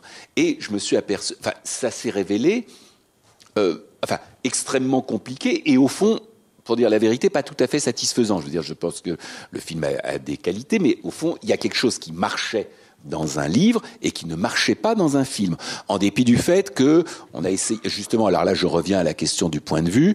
C'était un film qui avait été où il y avait un, une, enfin un principe de mise en scène très simple auquel je tenais d'autant plus que si vous voulez, j'étais étant metteur en scène novice, on se dit que, euh, vous voyez, on peut tout faire, on peut mettre la caméra n'importe où, euh, tout ça. Donc, au moins, quand on est débutant, se fixer une règle assez stricte, ça permet d'avoir une espèce de semblant de rigueur et de pas aller euh, n'importe où, quoi. Donc, le point, le principe était que non seulement on était constamment dans le point de vue du, du personnage, donc, je veux dire, on, on ne voyait rien qu'il ne voyait pas, on n'entendait rien qu'il n'entendait pas. Si à un moment sa femme passait dans la pièce à côté, on ne pouvait la suivre que si lui la suivait, euh, et, et, même, enfin, on poussait le truc jusqu'à. Vous savez, c'était c'est toujours cette, cette question de quand on filme une conversation téléphonique, est-ce qu'on est-ce qu'on entend est-ce qu'on entend l'interlocuteur ou non? bah, Là, c'est simple. Je veux dire, si si c'est le personnage qui l'entend, eh ben on l'entend. Euh, S'il assiste à une à une conversation, on l'entend on l'entend pas. Ce qui me sidère le plus dans ce genre d'idée, c'est le point de vue du réfrigérateur. La porte se s'ouvre, je suis à la place du rôti de porc. Oui. C'est un truc, c'est un truc pour moi très très étonnant. Oui, justement. ce principe de mise en scène permettait d'échapper à ce genre de, de, tentations qui sont effectivement plus grandes aussi, encore une fois, chez un metteur en scène novice qui est, qui est un peu émerveillé qu'on puisse aller mettre la caméra partout, quoi. Bah, à propos de caméra partout, moi j'aimerais bien qu'on aille la mettre à côté de Nietzsche. Euh, euh... Oh, quelle transition, bah ouais, Ça veut dire que je suis vif encore. Et euh, non, c'est pas ça. C'est commencer sur. Euh, j'ai choisi un extrait. Bon, euh, j'aurais beaucoup de mal à, à, à présenter enfin, Retour à côté Nietzsche. Euh, vous le faites en une seconde ou pas? Ou alors, ou alors, ou alors on voit la, on voit la scène. C'est peut-être mieux que je le fasse en une seconde. Allez, faites euh, voilà. Je me suis retrouvé à un moment à faire un documentaire dans une petite ville russe euh, qui s'appelle Kotelnitch, genre euh, ville que personne ne connaît excepté les, les gens qui ont le malheur d'y habiter. Euh, et c'est euh, et, et, à un moment, enfin, ce documentaire en gros cherchait son sujet. Quoi, on était là à, à filmer euh, des trucs de vie quotidienne, des conversations avec des gens. On avait comme ça des masses de choses. De d'autant plus si vous voulez. Euh, vous cherchiez le soldat hongrois. Oui, non, non, c'est pas seulement ça. C'est, enfin, je veux dire tout simplement, vous savez, quand on filme en DV aussi, ça coûte rien. C'est-à-dire qu'on on filme à tour de bras et on se retrouve avec des quantités énormes de matériel. Et à un moment, il s'est passé un truc absolument imprévu et même, enfin, euh, tragique d'abord, c'est qu'il y avait une jeune femme que nous que nous connaissions, qui avait, enfin quand je dis nous, c'était la petite équipe que nous constituions. Euh, cette jeune femme euh, qui était une, fille du quoi, de, de, la ville, qui en même temps qui parlait français, chose assez rare, qui était qui était à la fois charmante, un peu un tout petit peu mythomane, de façon sympathique, euh, et qui travaillait un peu pour nous comme interprète euh, et qui nous aimait beaucoup parce qu'on était français, tout ça. Et donc cette fille, à un moment, on a appris qu'elle avait été assassinée avec son fils de qui avait euh, six ou huit mois, je sais plus, euh, de façon, ben, enfin, elle a été enfin, découpée à la hache par un fou, quoi. Et, et on est revenu euh, après le ce qui est ce qu'on pensait pas être le tournage et qui s'est révélé être le, le, le pré-tournage en réalité, on est revenu euh, en, en, en, hiver comme ça au milieu de sa famille. Et en réalité le film est devenu la chronique de juste des quelques jours qu'on a passé là avec sa famille, avec sa mère, avec son euh, son mari qui était l'officier local du FSB, ce qu'on appelait autrefois le KGB. Et en fait, le film n'a pratiquement plus été que ça, et il n'y a plus que, que des bribes de ce qui avait été tourné avant qui ont l'ont un peu irrigué. Alors, l'extrait que j'ai choisi, c'est vous rendez vous, vous, rendez visite à, la mère qui vient donc de perdre sa fille, euh, sa, sa, fille et son petit-fils dans des conditions que vous venez d'évoquer, des conditions absolument atroces, et que cet extrait-là, qui est d'abord euh, euh on a l'impression que c'est une adaptation libre de Dostoïevski. C'est une chose euh, assez folle ce qui s'y passe. Euh, et qu'à un moment donné, euh, j'ai regardé plusieurs fois cet extrait-là, ce que je vois, moi, c'est que dans l'énoncé que va faire la femme, dans la, la, mère, donc la mère, la mère va dire quelque chose, va dire que son soupçon qu'elle a, pour elle, c'est une histoire inventée de toutes pièces. L'assassin n'est pas l'assassin, l'assassin c'est le mari, le mec du FSB. Et là, je crois que vous, êtes, vous avez une tête d'auteur qui vient de, on vient de lui donner une idée énorme. Énorme, énorme. On peut envoyer si le FC. Merci beaucoup.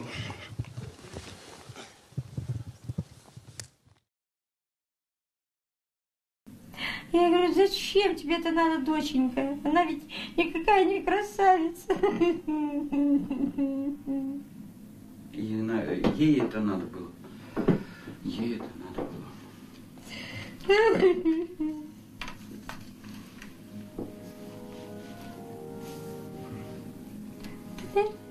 Да, конечно, это для вас и все. Это все ваше, это, ваше, ваше. Мы, мы тоже, мы тоже принесли кассету кассету, если мы, вы можете, если мы можем по... Какого числа-то? Кельдата? Э, я могу вам сказать, это... 15 18 где-то. Он était parti là... Филипп, ты что? Non, plus tard. Филипп, побудь человеком. Брось ты нахрен эту камеру, а то я тебе, знаешь что, взорву ее нахрен. Его снимаем. А что его снимать-то?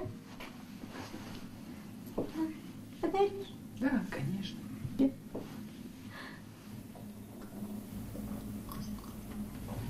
Он невменяем. И значит не подсуден. Ты дурак, что ли, Саша? Нет, я не дурак. Я надеюсь. Я тоже надеюсь.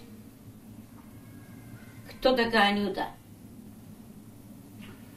Кто она такая, не такая, это не важно. Убили. Да и убили.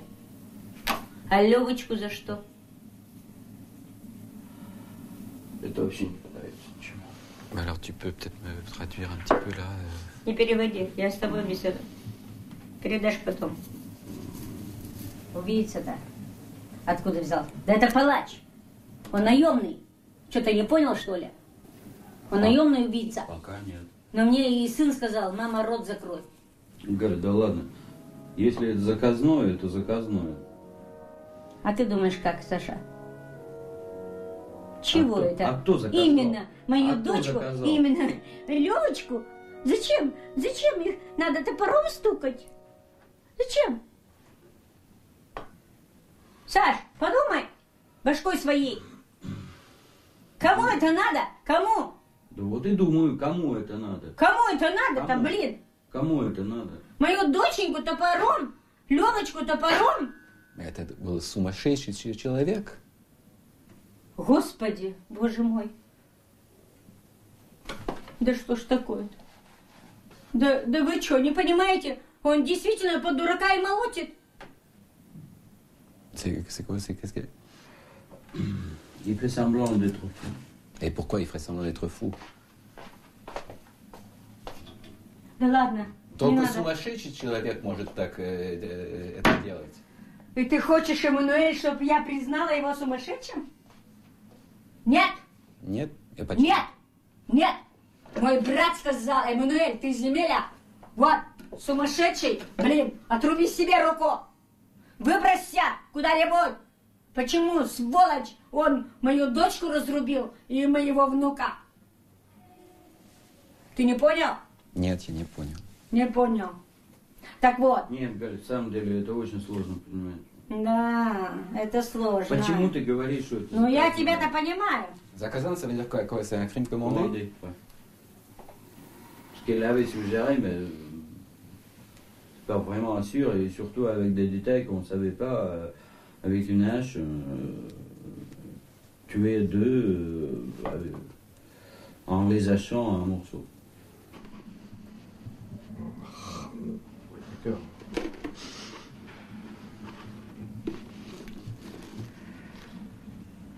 Варежку взяли. Какую варежку? Да ты чё? Это Анюточка мне вязала. Я потеряла в Слободском. Это другую варежку. Ты чё? Это совершенно другое все.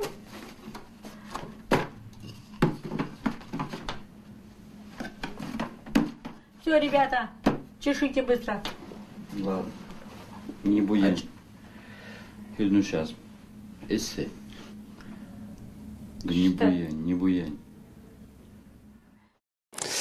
Alors moi, ce qui m'a frappé, ce qui me frappe dans, dans- je trouve d'abord le, le- je trouve le film absolument, absolument étonnant. Euh, Ce qui me frappe dans cette scène-là, c'est comment, euh, et c'est peut-être à tra- enfin quand je vous observe dedans, vous êtes en train de courir après, euh, après, après votre, votre, votre langue russe que vous en avez, c'est- difficile, ça semble assez, euh, assez alcoolisé, et euh, euh, on est dans une tragédie. Oui, c'est un film qui a été fait en état d'ébriété à peu près constant. Rassurez-vous, ça se voit.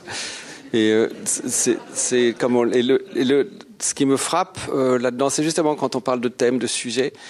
Euh, là, je vois, c'est- c'est c'est- c'est physique. Je vous vois. Vous êtes dans une tragédie. Et tout à coup, il y a quelque chose qui est en train de s'énoncer, vous courez après, et quand ça s'énonce vraiment, crime, commandité, je, je vois, le- il y, a, il y a quelque chose, tout à coup, il y a un romanesque possible. Il y a- C'est comme si vous preniez conscience du romanesque. Non, mais attendez, il y a quelque chose qui est le romanesque paradoxal propre au documentaire. C'est Justement, il y, a un attendez. document- il y a un romanesque particulier du documentaire qui tient aussi d'ailleurs. Enfin, le documentaire tolère la plus totale invraisemblance. La, la fiction est tenue à un minimum de vraisemblance. Le documentaire pas. Oui, C'est comme l'histoire de la- l'histoire de l'affaire roman.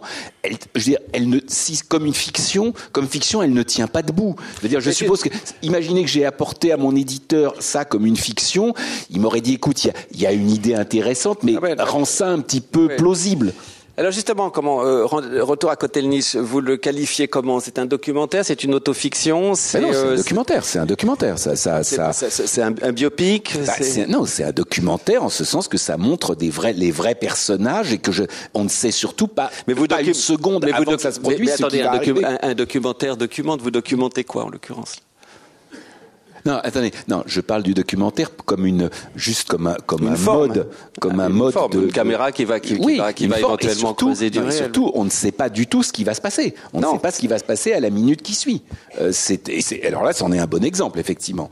C'est, euh, mais euh, Bah, c'est curieux parce que ce que je sens là-dedans et, et pas après, bon, il y a toute cette histoire de documentaire, euh, vous- comment vous arrivez à côté de Nietzsche, pourquoi, voilà. Et après, comment vous y retournez? Quand vous y retournez, ce que je vois là, moi, c'est tout à coup le passage où on est dans une dans une tragédie euh, d'une noirceur effarante. Quelque chose s'énonce, et quelque chose, ça, cette chose qui s'énonce, c'est euh, c'est du romanesque. On va, on, ça, on peut, tout, tout devient romanesque. Et ce qui, ce qui m'étonne, c'est pour ça que je vous pose la question de comment vous le qualifierez, euh, biopic, je sais pas, c'est un petit peu exagéré tout ce que je dis là, mais c'est euh, à la fin, à la fin de Kotelnitch, vous dites une chose, une chose assez étonnante. Euh, c'est- comme euh, tout à l'heure, je disais tiens, le- la classe de neige, d'une certaine façon, vous amène, vous, ra- vous ramène à roman, ou vous rend, ou vous rend possible cette chose-là.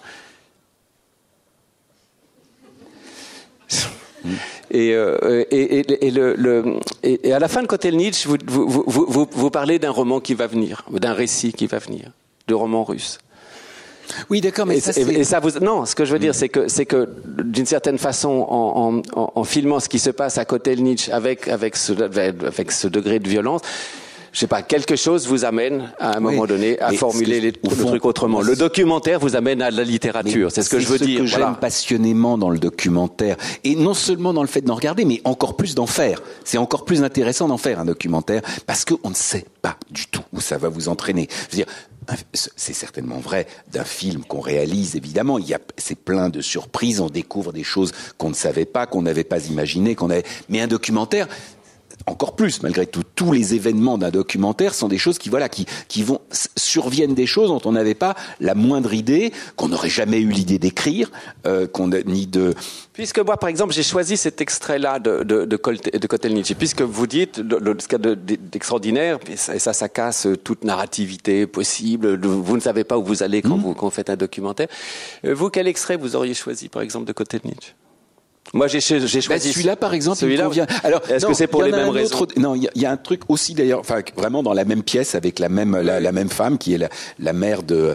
euh, de, de, de, de, de Anya, Anya, oui. et qui euh, et au fond il y a tout, tout le début se passe en russe sans sous-titres tout simplement parce que je ne comprends pas moi et j'ai décidé de pas sous-titrer ce que je ne comprenais pas et puis à un moment on commence à sous-titrer et il y a un autre moment que j'aurais alors là vraiment que ce qui est marrant, c'est que dans un documentaire, on peut dire des choses très immodestes qu'on dirait pas dans une fiction, parce que tout simplement, on n'en est pas responsable. Quand vous disiez que c'était Dostoïevskien, tout ça, ouais, ouais, je pine du bonnet, je dis ça. Alors que si vous me disiez ça d'un livre que j'ai écrit, je prendrais un air de, de timide violette en disant que c'est c'est pas vrai. de Alors je que là, tout simplement, c'est elle qui est Dostoïevskienne, et j'y suis, suis pour rien.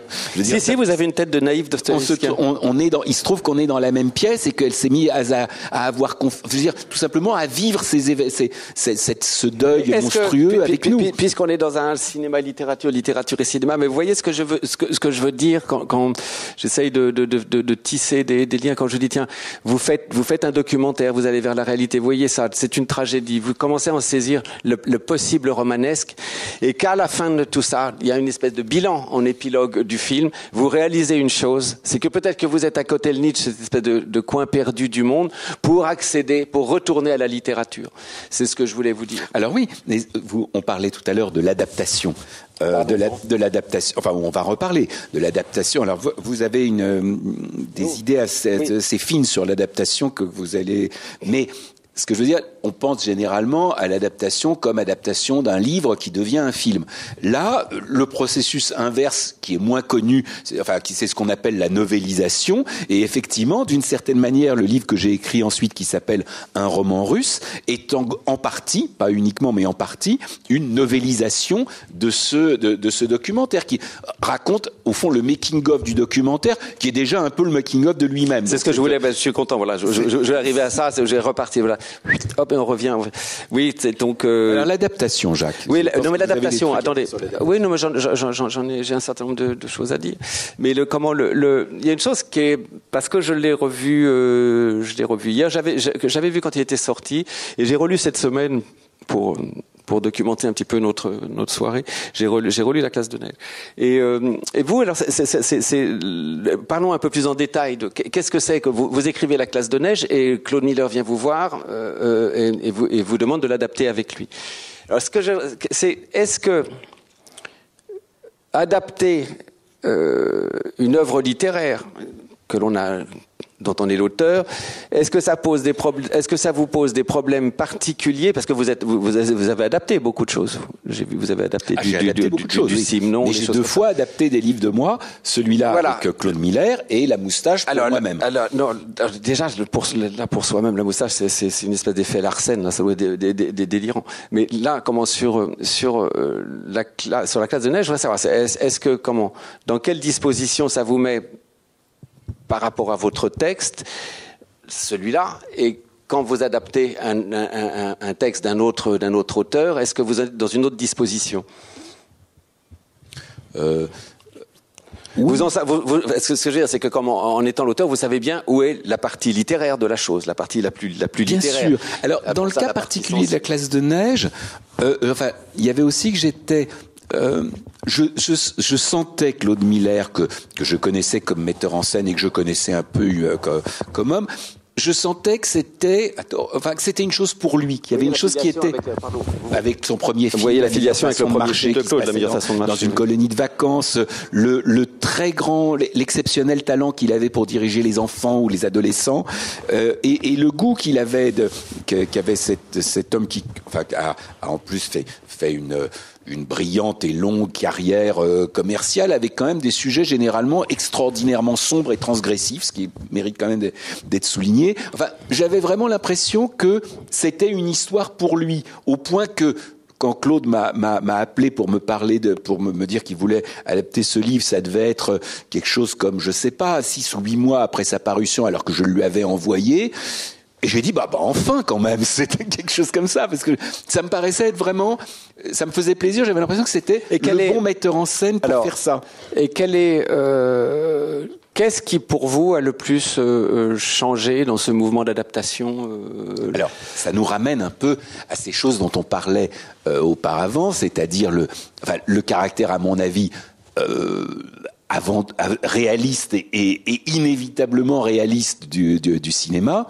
Euh, le- il se trouve que le livre mélange, mélangeait, enfin, essayait d'unifier, enfin, dans le même mouvement, euh, quelque chose qui relevait d'une, enfin, d'un récit réaliste, d'une chronique qui se passait pendant une colonie de vacances, enfin, une classe de neige comme euh, tout ça, où il se passait des choses terribles, mais elles se passaient sur le, et en même temps, on est entièrement dans le point de vue du, du, du- du- du jeune garçon qui, est, qui, qui en est le héros, et euh, il a, il, il tra- il passe par un tas de, enfin, il a des rêves, des, des cauchemars, des rêves éveillés, des fantasmes. vous parlez voilà, des- vous parlez du, du roman ou du non, je parle du roman tout de suite. roman.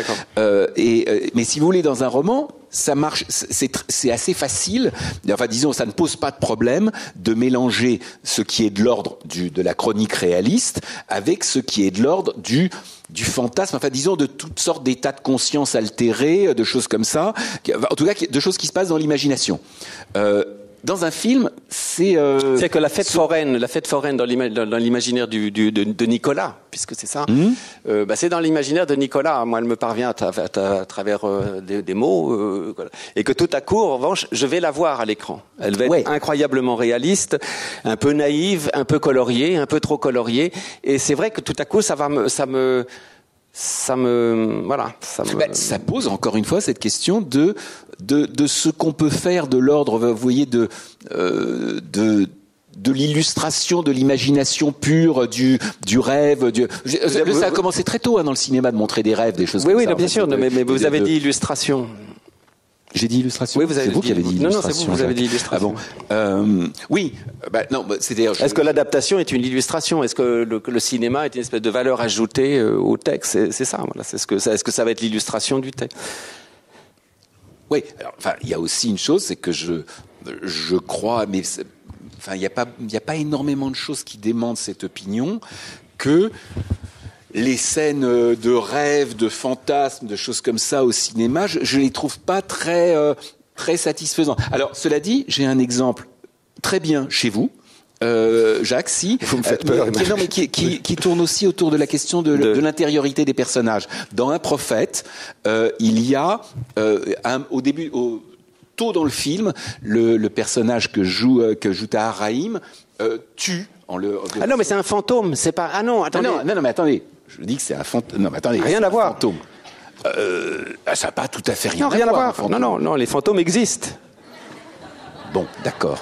D'accord, non, d'accord, rien, rien à voir. Non, non, mais franchement. Bon, bah écoutez, j'étais en train de faire une description très enthousiaste et très élogieuse de ce fantôme, et puisqu'il mais est, hors, pas un rêve, puisqu'il pas- est hors sujet. Mais non, c'est pas un rêve, Emmanuel. Pas Non, mais je suis d'accord, c'est pas un rêve, mais on est dans un, re- dis- disons, l'apparition d'un fantôme n'est pas non plus quelque chose de réaliste. Non. Bon, d'accord. Bon, on est quand même. Non, non, non, comment, euh, comment le. le euh, non, mais je fais, je fais Non, mais vraiment- je- je- vous voyez l'onirique. Le- le- L'onirique, c'est comme le poétique au cinéma. Ça ne marche pas. Généralement, ça ne Ça marche, ne marche pas, Je, ouais. je cherche des contre-exemples. Est-ce qu'il y a des scènes de. Ben, ça que le, le- des le- scènes le de- contre, le, le contre-exemple. ça des scènes de rêve vraiment fortes dans Ben, un film ben, c'est peut-être euh, comment peut-être que le cinéma euh, allez j'envoie un truc très j'en- j'en- j'envoie un scud Euh, peut-être que le cinéma gore c'est un c'est un c'est- c'est c'est purement et simplement un rêve qu'on appellerait un cauchemar Oui, où il y a des scènes, des films qui ont, euh, tout en se présentant comme réalistes et tout ça, qui ont une logique de rêve. Une- une- une- hein?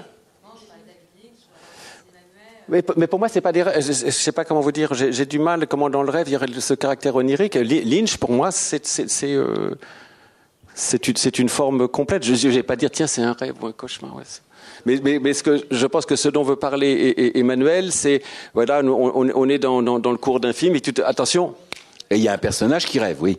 Vous savez, comme par exemple, il y a des, des, des, des- un rêve assez, co- assez, assez connu parce que les décors avaient été dessinés par. euh, Ah oui, Spellbound dans la maison du ouais. Edwards, oui. Où c'est, une partie en soi. Quoi. on n'est pas, on n'est pas. Oui, c'est ce, ce rêve qui a effectivement été euh, conçu visuellement par Dali avec.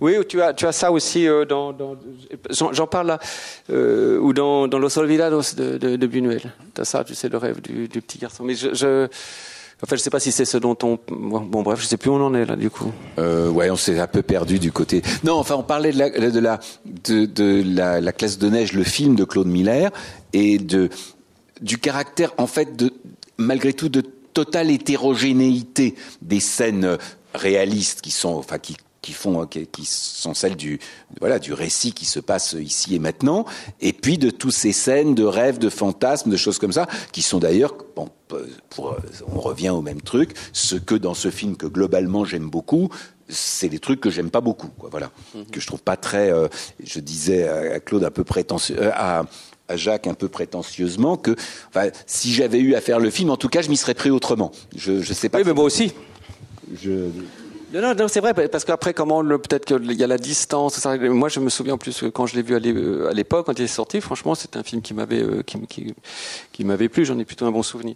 Mais c'est vrai qu'en le revoyant, euh, le revoyant hier, euh, il y a cette, cette, comment, cette espèce de, de, joliesse d'illustration qui ne va pas. Or, je pense que le, pour, l'avoir lu cette, semaine- l'avoir lu cette semaine, la classe de, neige est d'une âpreté euh, euh, sans concession. On passe à quoi là? On a un petit blanc, non? Non, je, je sais pas ce que vous voulez. On peut pas. euh, on était sur l'adaptation. C'est intéressant Ah oui, l'adaptation. ça, là, Qu'est-ce que ça veut vous- Qu'est-ce que vous ça- avez des idées sur l'adaptation. Jacques. Il veut, il veut me faire parler. Non, comment le, le je, je sais pas trop comment comment.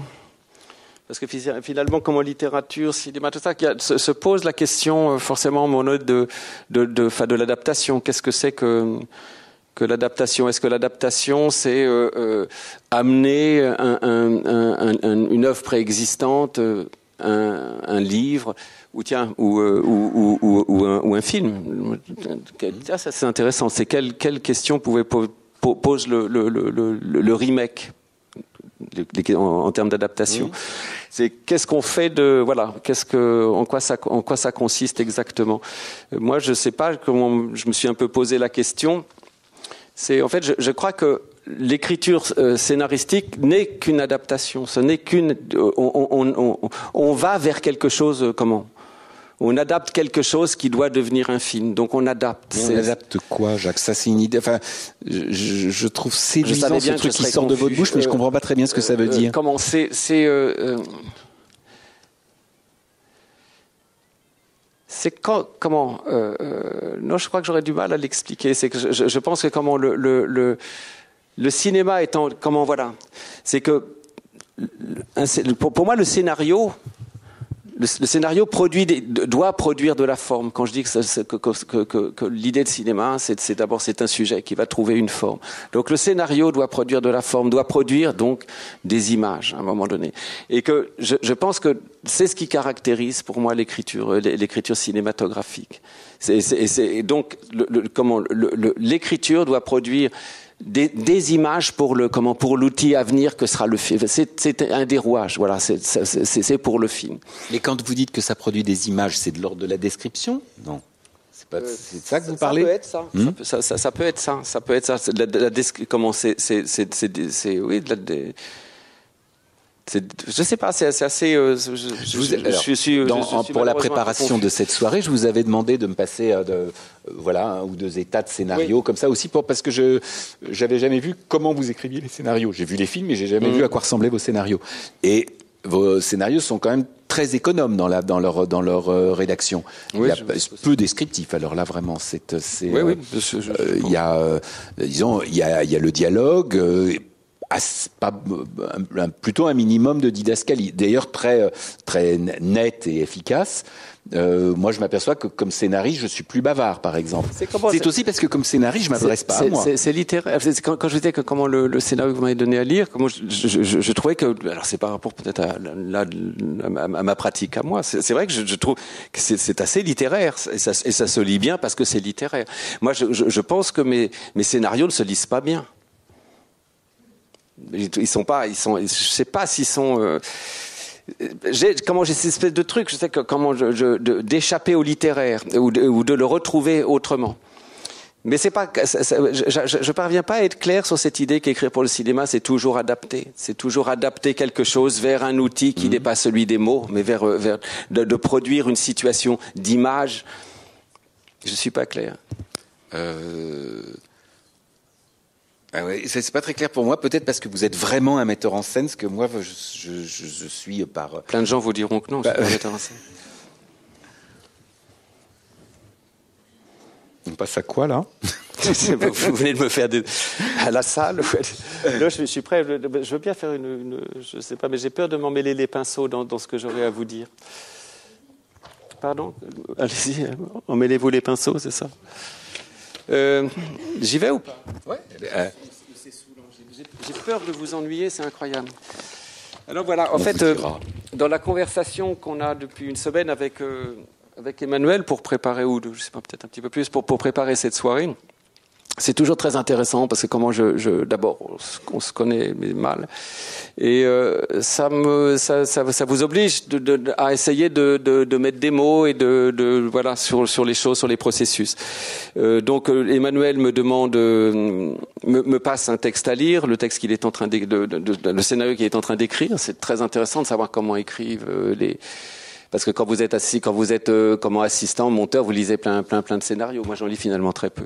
Et euh, donc voilà, c'est très intéressant. Et en échange, il me demande est-ce que vous avez quelque chose à me faire lire Et que ah, le dernier, les Sister Brothers, non, je, parce que je suis trop dans le montage dedans. Et en revanche, et ça, ça m'étonne beaucoup. Je trouve trois versions euh, de de, de Dipan, qui s'appelait Eran avant, jusqu'à ce qu'on s'aperçoive que c'était un nom basque. Et euh, euh, euh, non, bon bref, pas tamoul en tout cas. Et, et donc, et, et, c'est et, ce que je ce que je découvre est assez intéressant et, et, et rejoint et, rejoint donc ce que je disais tout à l'heure sur l'adaptation qu'en fait écrire pour le cinéma ça n'est jamais qu'adapter que les, si je, je, peux être plus je, je, je, peux, je peux détailler. Je peux dire que au-delà de la première version, on ne fera qu'adapter. On ne fera que chercher les images de cinéma dans un texte initial. Alors, euh, je ne sais pas trop comment m'y prendre. Je vais, je vais vous lire. Alors, Dipan, ça se passe le début. J'y vais pas. Ah je, vous emmerde pas. surtout que c'est, enfin, euh, ça prélude à l'air. Oui, mais je suis un peu gêné de passer un extrait d'un hein. de, mes films. Bon, ouais. Et donc voilà. Donc je trouve ça. Je trouve une version, euh, une version 1, une version 2, une version 3. La version 1, euh, elle est datée et j'ai du mal à le croire. Excuse-moi, Jean-Baptiste, Jean-Baptiste, Jean-Baptiste Pouillou, qui, était euh, l'assistant. On l'a tourné en 2014. Ah, ça va. Je suis bien entouré. Alors moi je pense c'était daté d'octobre 2014, donc c'était la V1. Alors le, le, film commence sur une plage du Sri Lanka. Euh, les, euh, les, Tamouls sont, acculés et l'armée euh, sri-lankaise les, bombarde, les, élimine. Et ça commence donc, euh, la première scène, première scène, page 1, euh, commence sur, euh, sur, euh, sur, sur, sur, une, sur une plage, voilà, sur une plage du. Non, c'est dans la jungle, voilà. Non, c'est sur une plage. Bon, moi, j'en sais rien. C'est Sri Lanka, no fire zone jour. Les palmiers, la poussière, l'apocalypse. Ouais, j'emploie des mots. Euh, des tentes plantées ici et là, à la va-vite, au milieu de la jungle, des civils encombrés de leur de leurs bagages qui vont et viennent dans le chaos. Une jeune femme traverse. Donc ça commence sur la plage, tout ça.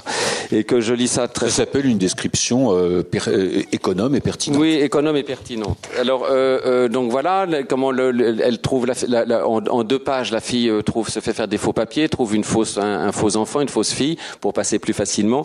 Et là, elle trouve, elle trouve un type et ils vont sur un, un- un- sur un aéroport de fortune, un avion cargo fatigué sur une sur une piste de fortune, des moteurs tournent, la file des réfugiés, euh, le, le- le personnage principal, le, Eran, donc qui s'appelle Radipan, c'est vraiment ta fille. Naga et la femme d'hygiène fait non, tu la connais, etc., etc. L'avion décolle.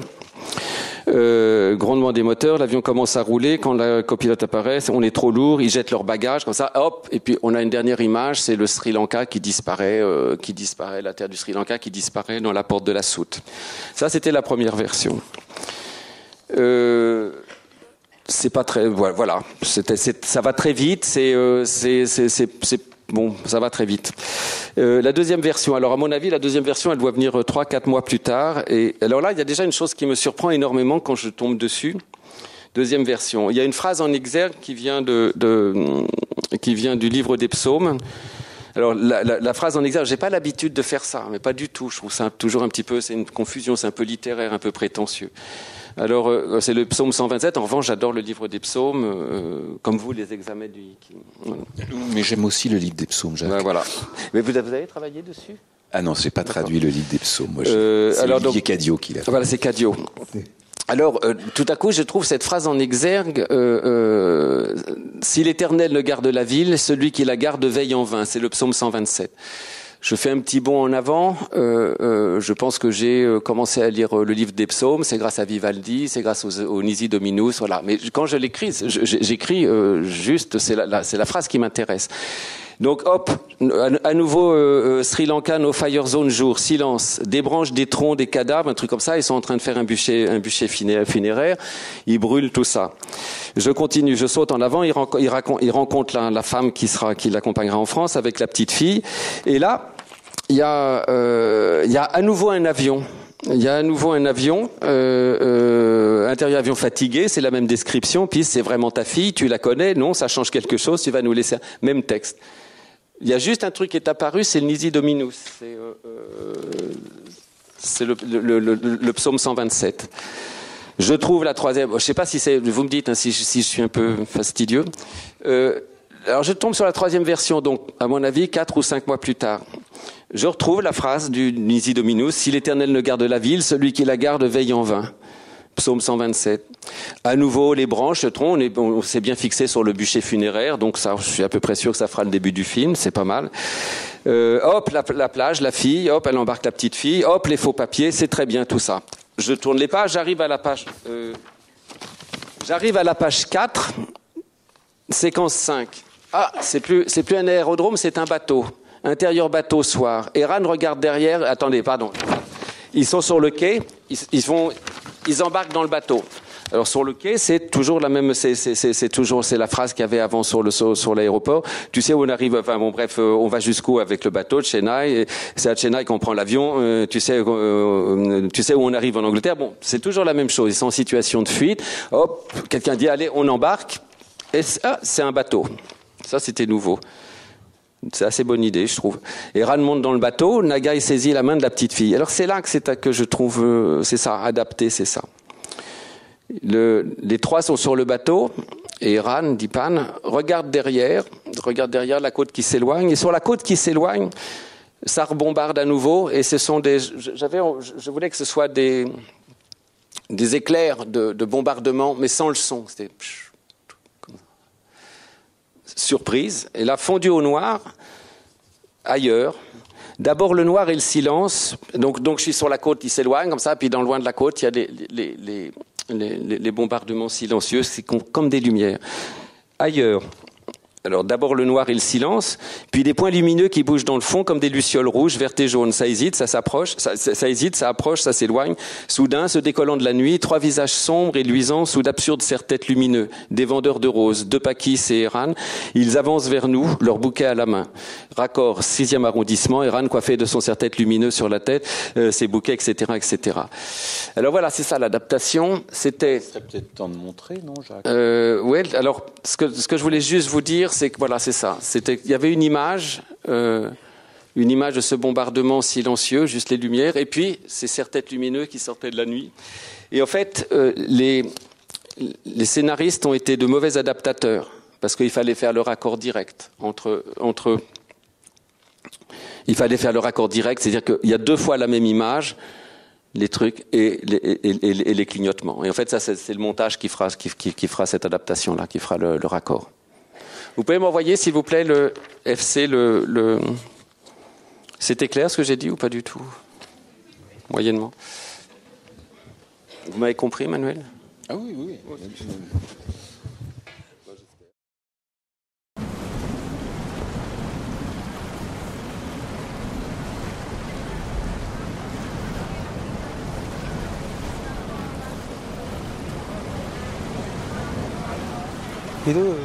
உண்மையான பிள்ளை? சொந்தக்கார பிள்ளையா? தெரிஞ்ச பிள்ளை? இல்லை. ஏன்? விட்டுட்டு போயிடுவீங்களா? ஆனால் பிள்ளைய வந்து உறப்பு வாங்க. ஃப்ளைட் எங்கேருந்து எடுப்போம்? மெட்ராஸில்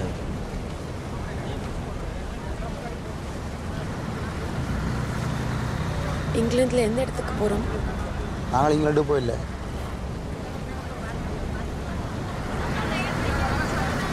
அப்போ எங்கே? ஃப்ரான்ஸுக்கு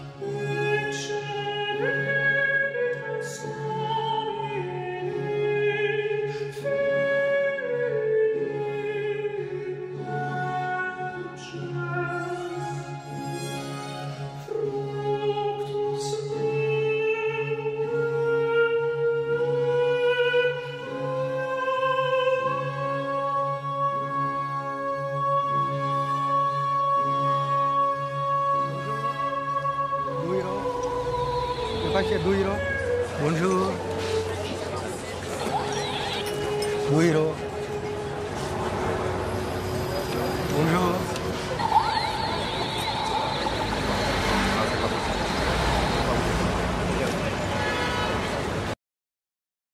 Mais comment elle, alors, comment elle arrive l'idée des serre-têtes lumineux Euh, Parce que moi, bah, je, je pense que j'en ai quand même vu beaucoup de, gens, de, de vendeurs de roses et j'ai pas l'impression Ah, d'avoir si. vu souvent ça. On n'est pas dans les mêmes quartiers, C'est- peut-être. Non, mais oui, non, si, si, si, si, bien sûr. Non, non c'est pas comment je pense. Je pensais que la question était, était, euh, était haute. C'était ces, ces images euh, sortant du noir. Alors ça, Oui, c'est- c'est- c'est- ça, ça, ça, c'est une image. Je, je sais Bien pas. sûr. euh, ce que je dis, voilà, c'est c'est que je pense que la possibilité de raconter, pour moi, un film tient probablement à la production ce genre de de- d'images-là. Je comprends Et ce que je voulais juste vous montrer, et je sais pas si j'étais assez clair dans ma confusion mentale, mais, mais c'est que le, le, sur, sur cette chose d'adaptation, c'est, de, là, il y avait comment je, je trouve que c'est le montage qui a fait la grande adaptation, a- en, en coupant, en, en coupant euh, ce, ce point de vue sur la côte, tout ça, et qui a, qui a pris carrément position du côté déjà de la transition, du côté de, ils sont, on, on- est ailleurs. Voilà, on fait le voyage, on n'a pas besoin de, de, de, de, ce réalisme de voyage, Oui, on, on est d'accord, c'est le ailleurs. montage qui fait ça. Mais je veux dire, à un moment, avant, avant le Ah, mais j'aurais bien aimé la voir, ça m'aurait évité- fallait- ça m'aurait évité une demi-journée dans un bateau à dégueuler. de- il fallait décider de tourner ce plan des, des, des, des images, des, des, des lumière comme ça, des serre-têtes lumineux. Comment ça se passe? Est-ce qu'à un moment, quand vous êtes en train d'écrire le scénario, un matin, Oui, vous, oui, oui. votre co-scénariste arrive en disant Moi. super, j'ai eu une, oui, bah bravo. Non, d'abord, on dit pas. Non, non, non, non. D'abord, on dit pas super. Tu sais, j'ai- une idée vachement meilleure que la tienne. Euh, non, non, on dit pas ça. Non, non, c'est qu'on se dit tiens, voilà, si le film, moi, c'est ce que je me dis, si le film produit ce genre d'image, ça y est, le film est à. comment je peux, je, je peux commencer à toucher le Commence film. à devenir un film? Voilà, ça, ça devient un film. Voilà. Je crois que c'est, c'est ouais. Vous avez plein de questions à nous poser. non, non, je non, mais c'est vrai, c'est, euh, on continue à parler ou pas? Non. on- on- C'était une bonne chute provisoire. Provisoire, d'accord. Euh, on va, on va redevenir bavard peut-être. Est-ce que vous avez, ça y est, ça se casse, ça s'en va? Ta, ta. Alors, oui, non. Qu'est-ce qu'on, qu'est-ce qu'on fait?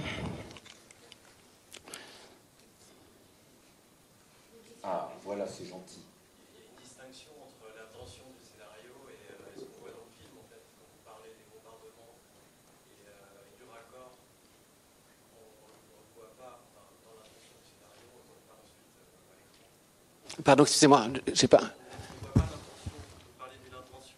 Oui. Oui, de comment, oui, oui, je, je- je- je vois- ce que vous voulez dire, mais c'était pas comment. euh, euh, euh, je- comment ce, que, ce que je voulais dire, c'est que je, je- je me fiais à une fausse image que je n'ai même pas pu produire, qui était celle de ces bombardements lointains.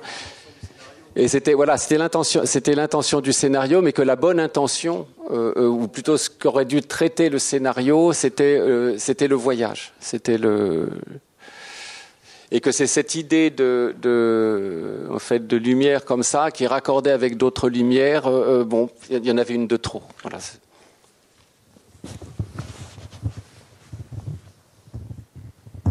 Merci. Euh, J'avais une question toute bête. Euh, Est-ce que vous passez par une étape de storyboard qui est une sorte d'intermédiaire dans le travail adaptatif de la, du verbe écrit ou le scénario vers l'image animée qui va être euh, le cinéma et, ce qu'on voit? Euh, alors, je serais tenté de vous dire que non, sauf de, de, de, de manière un peu exceptionnelle, quand il y a des scènes de, engageant de, des effets spéciaux.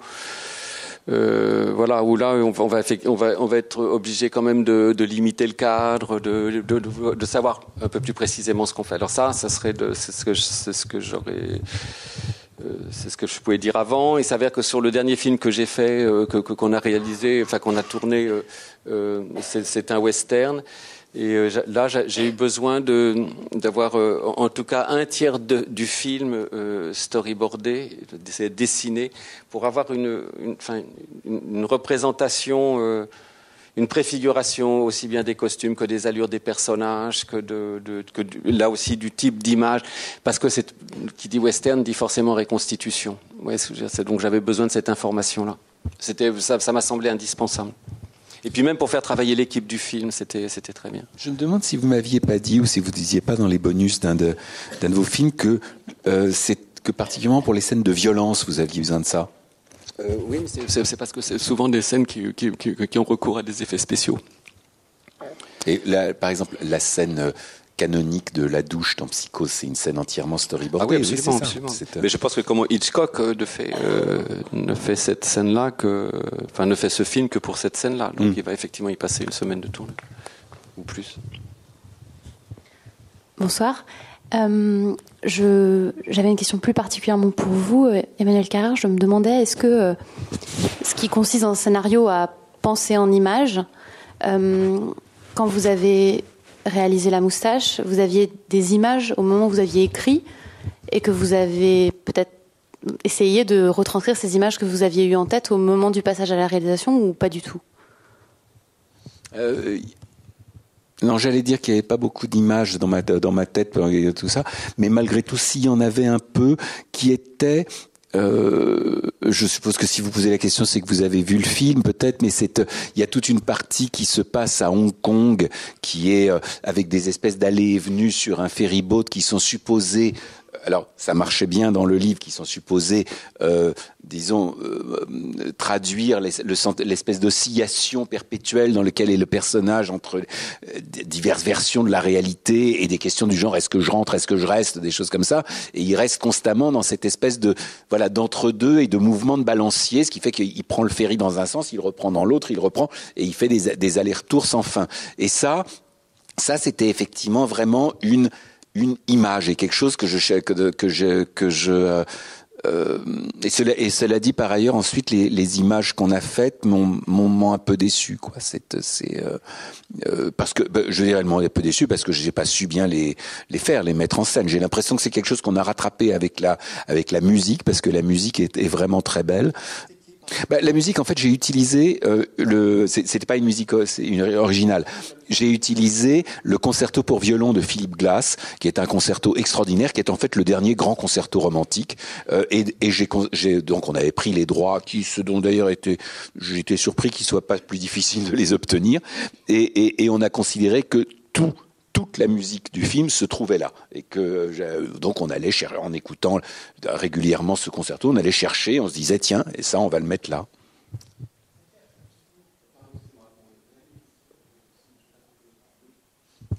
Oui, bonsoir. Euh, une question plus pour Monsieur Audiard. Euh, vous avez adapté, vous avez fait deux films adaptés de romans, Héros discret et de Rouillé d'os. Est-ce que c'est plus simple, plus compliqué que faire une histoire originale ou Euh, j'ai fait plus que ça parce que je crois que je suis sûr, même mon premier film était une adaptation, euh, donc voilà.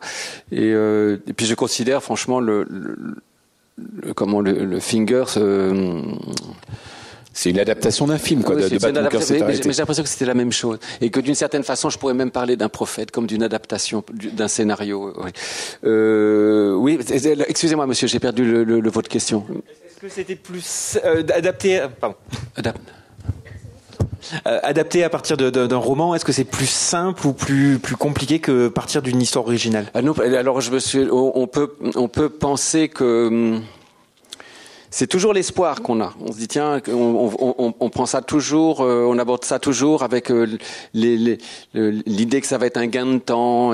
Non, ça c'est malheureusement. Alors à moins que je sois euh, la question, il faut la poser aussi à Emmanuel. Je crois que ça me prend au- autant de temps. C'est, euh, comment c'est. Et je, pense que c'est, toujours la même chose. C'est que quand une idée originale, bon, il y a original, donc ça vient de vous, c'est vous.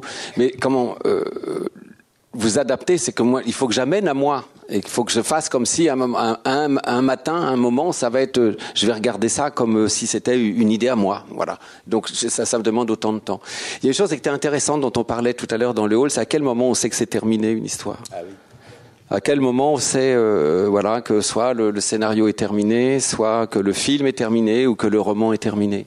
C'est quoi Vous avez une théorie vous film, c'est à quel moment euh, le montage est terminé j'imagine? Oui, oui, c'est pour ça que j'ai rectifié. Alors pour un livre, et au fond, pour un livre, euh, je pense qu'il y a une très très grande part de montage. Et même c'est ce que j'aime le mieux dans un livre en réalité, parce que je n'aime pas du, enfin j'ai du mal à, à cracher la matière première. Quoi. C'est, euh, en revanche, une fois qu'il y en a suffisamment sur la table, j'aime beaucoup l'organiser.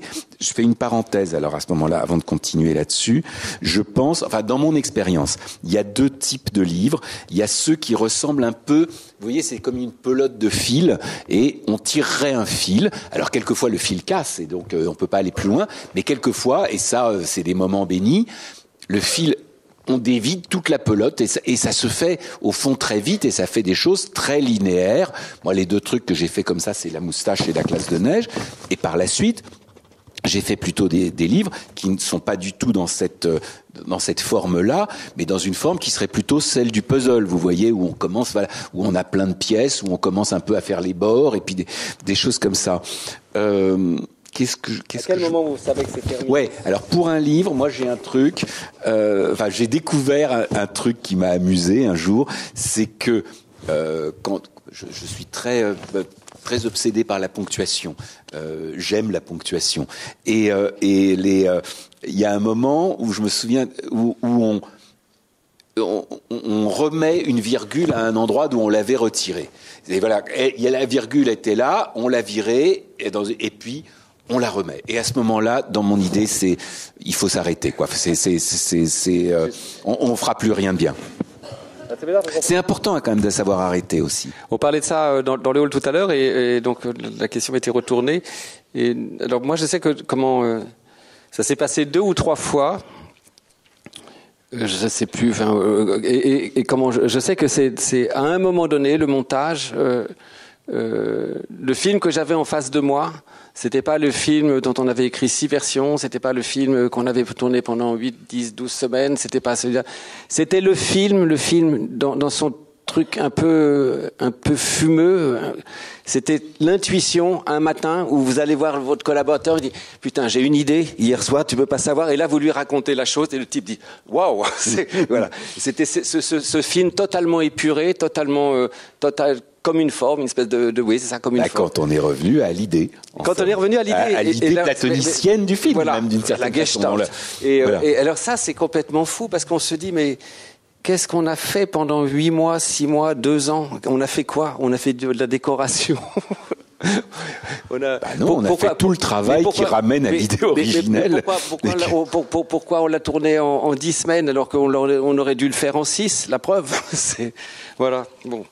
Ah oui, on parlait du chose tout à l'heure. Vous, vous disiez comment ce, ce- il y a. euh, alors je sais pas parce que euh, c'est vrai que je, je parle maintenant de ce qui serait de- de- de- des récits. Je parle pas des récits. Je parle du royaume. je parle de. C'est comment ces gros travaux où vous devez mettre plein de choses sur la table et les organiser. Faire ce qu'on pourrait appeler un travail de, disons, allez, de montage, Oui, d'assemblage. oui, oui. Alors moi, je, je- Et Est-ce qu'à un moment donné, vous avez, vous n'avez pas une espèce d'idée de représentation musicale de l'ensemble de l'œuvre? Est-ce que vous n'avez pas tout à coup un rapport musical Si. Comme si le sens était abandonné, le sens euh, ligne à ligne était abandonné, avec, avait laissé place à une espèce de, de vision beaucoup plus large, plus. Alors, je ne sais pas, c'est peut-être un peu à côté de ce, que, ce à quoi vous pensez, mais justement, pour cette idée de euh, musicale d'un livre, j'en ai, ai eu une expérience. C'était en écrivant un livre qui s'appelle Limonov, qui est le, qui est une espèce de, une sorte de biographie d'un personnage réel, qui est une espèce d'aventurier. Enfin, c'est une sorte de roman picaresque, quoi, d'une certaine façon. Et je me suis aperçu. D'abord, j'ai pris un énorme plaisir à l'écrire, plus que. Enfin, je me suis amusé à l'écrire, et je me suis aperçu d'une chose, c'est que le tempo de ce livre n'était pas mon tempo habituel, que mon tempo habituel est plutôt une espèce de, je ne sais pas, de, de, de, de- pas, pas d'adagio, mais enfin, c'est pas. euh, Grande plaine russe. et c'est quelque chose, enfin voilà, qui, qui prend son temps et qui est un peu méandreux, sinueux, tout ça, et qu'il y avait un tempo qui est, en fait, que qu'imposait le personnage. Le tempo de Limonov était une espèce d'allegro vivace, enfin de truc très très vif, très rapide comme ça, et ça ne m'était pas habituel. Et j'ai pris un immense plaisir à être dans ce tempo-là. J'ai adoré ça. Et ça, comment cette vision Vous ne l'avez pas sur, sur, sur, le royaume? Parce que moi, je sais qu'à un moment donné, il y a une espèce de chose arrive et c'est comme si euh, c'est c'est presque une, une grille de lecture euh, du, du film ou du Ah non, mais je dis pas, que- je dis pas qu'il n'y a pas une espèce de, sentiment musical. Ou- ah oui, bien sûr, bien sûr. Non, ce qui m'étonnait dans Limonov, c'est que j'avais l'impression que ce n'était pas mon tempo naturel, ça, qu'il y en avait un qui était dicté Vous par, dicté, même pas par le sujet, mais par le perso. Enfin, le sujet et le personnage sont la même chose là. Mm. C'est-à-dire, c'est, les- c'est euh, le- le- voilà. Le, ce- D'ailleurs, c'est un mauvais sujet, si je peux dire. Pourquoi? Ah oui, le mauvais- Lui est un mauvais sujet. Ça, en fait, finalement, je pense que que, le bon drôle? titre, c'était? Limonov, mais ça avait failli s'appeler un mauvais sujet. C'est- c'est très- Le poète russe préfère les grands nerfs, c'est ça? C'était vachement bien. C'était vachement bien. Alors, euh, vous- excusez-moi, vous, avez, parce que on- on- on- je sais qu'à 10 heures, on doit, on, on doit laisser une salle chaude. Un quart d'heure, mais j'ai des choses à dire. Il y a cinq minutes qui sont, il y a cinq minutes sacrées à la fin, ça auquel on peut pas toucher. Oui, oui, on n'y touchera pas, Emmanuel. Oui, Donc il y a dix minutes. Euh, on, devait parler, enfin vous deviez parler de cinéma et littérature, et en fait euh, vous n'avez pas fait beaucoup de comparaisons, et je voudrais savoir si on pourrait pas plutôt comparer cinéma et musique au niveau de, des étapes du travail. C'est-à-dire que par exemple, soit la partition, soit la maquette que fait un musicien, c'est un peu le scénario, et ensuite c'est au tournage. Évidemment, il y a des travaux entre, et ensuite euh, le montage, c'est un peu le, le montage du cinéma, c'est un peu le mixage qu'on fait. Et en définitive, euh, moi je trouve, enfin, Ah peut-être peut-être ce que je, que je dis est complètement idiot, mais D'abord, je ne me permettrai pas. Mais... Non, enfin, je, je ne sais pas si c'est juste, mais c'est parce que Répétez, pardon, de- de- les- la maquette que- ou la partition, c'est le scénario. Le tournage, c'est l'enregistrement. Le tournage de- du film, c'est l'enregistrement. Entre les deux, il y a des étapes de travail avec les musiciens, de travail avec les Mm. comédiens. Et le montage, c'est le mixage. Alors, euh, comment je, je je sais pas trop comment le. Moi, ce qui me frappe euh, tout le temps, parce que je suis. Alors, c'est pas parce que je suis dedans en ce moment, euh, mais euh, pour moi, le, le montage s'apparente, mais, mais tellement à l'écriture, à un certain stade de l'écriture. C'est pas le mixage pour moi. C'est vraiment le. euh, montage, euh, c'est un autre moment, c'est un autre moment dans un autre, oui, ça, c'est, une autre activité dans un autre temps, mais une activité d'écriture. C'est vraiment ça. Et c'est pour ça que tout à l'heure, bon, j'ai, sans doute été maladroit quand je vous, quand je vous montrais le, le- l'extrait avec. euh, c'est le montage qui a écrit finalement, le, qui a écrit, qui a, qui a, qui a écrit le, ce, raccord. C'est de l'écriture. Oui, mais est-ce que vous, est-ce que vous, est-ce que dans, le, mixage, vous, changez l'ordre des choses, l'ordre du récit, si on peut parler de récit musical? C'est difficile. Tandis que, tandis que le montage, vous, dans une certaine mesure, mais, vous propose vraiment, vraiment de, euh, des choses qui procèdent de la réécriture pour moi. On change vraiment des choses. J'étais en train de penser à ce propos que dans l'écriture d'un livre, il n'y a pas vraiment l'équivalent du scénario. Et je, vois que le montage, je vois très bien. Je veux dire, je pense qu'il y a un travail de montage qui est d'ailleurs, euh, quand j'ai fait les deux et que j'ai découvert que j'ai fait ça au cinéma, je me suis aperçu que c'était la chose que j'aimais le plus aussi à faire dans un livre, quoi. Et auparavant, bah, l'écriture du livre, c'est un peu comme le tournage d'un film. Mais la, phase du scénario, ah, peut-être si, il y a peut-être il y a les écrivains qui font des livres avec des plans euh, préétablis, un truc comme ça.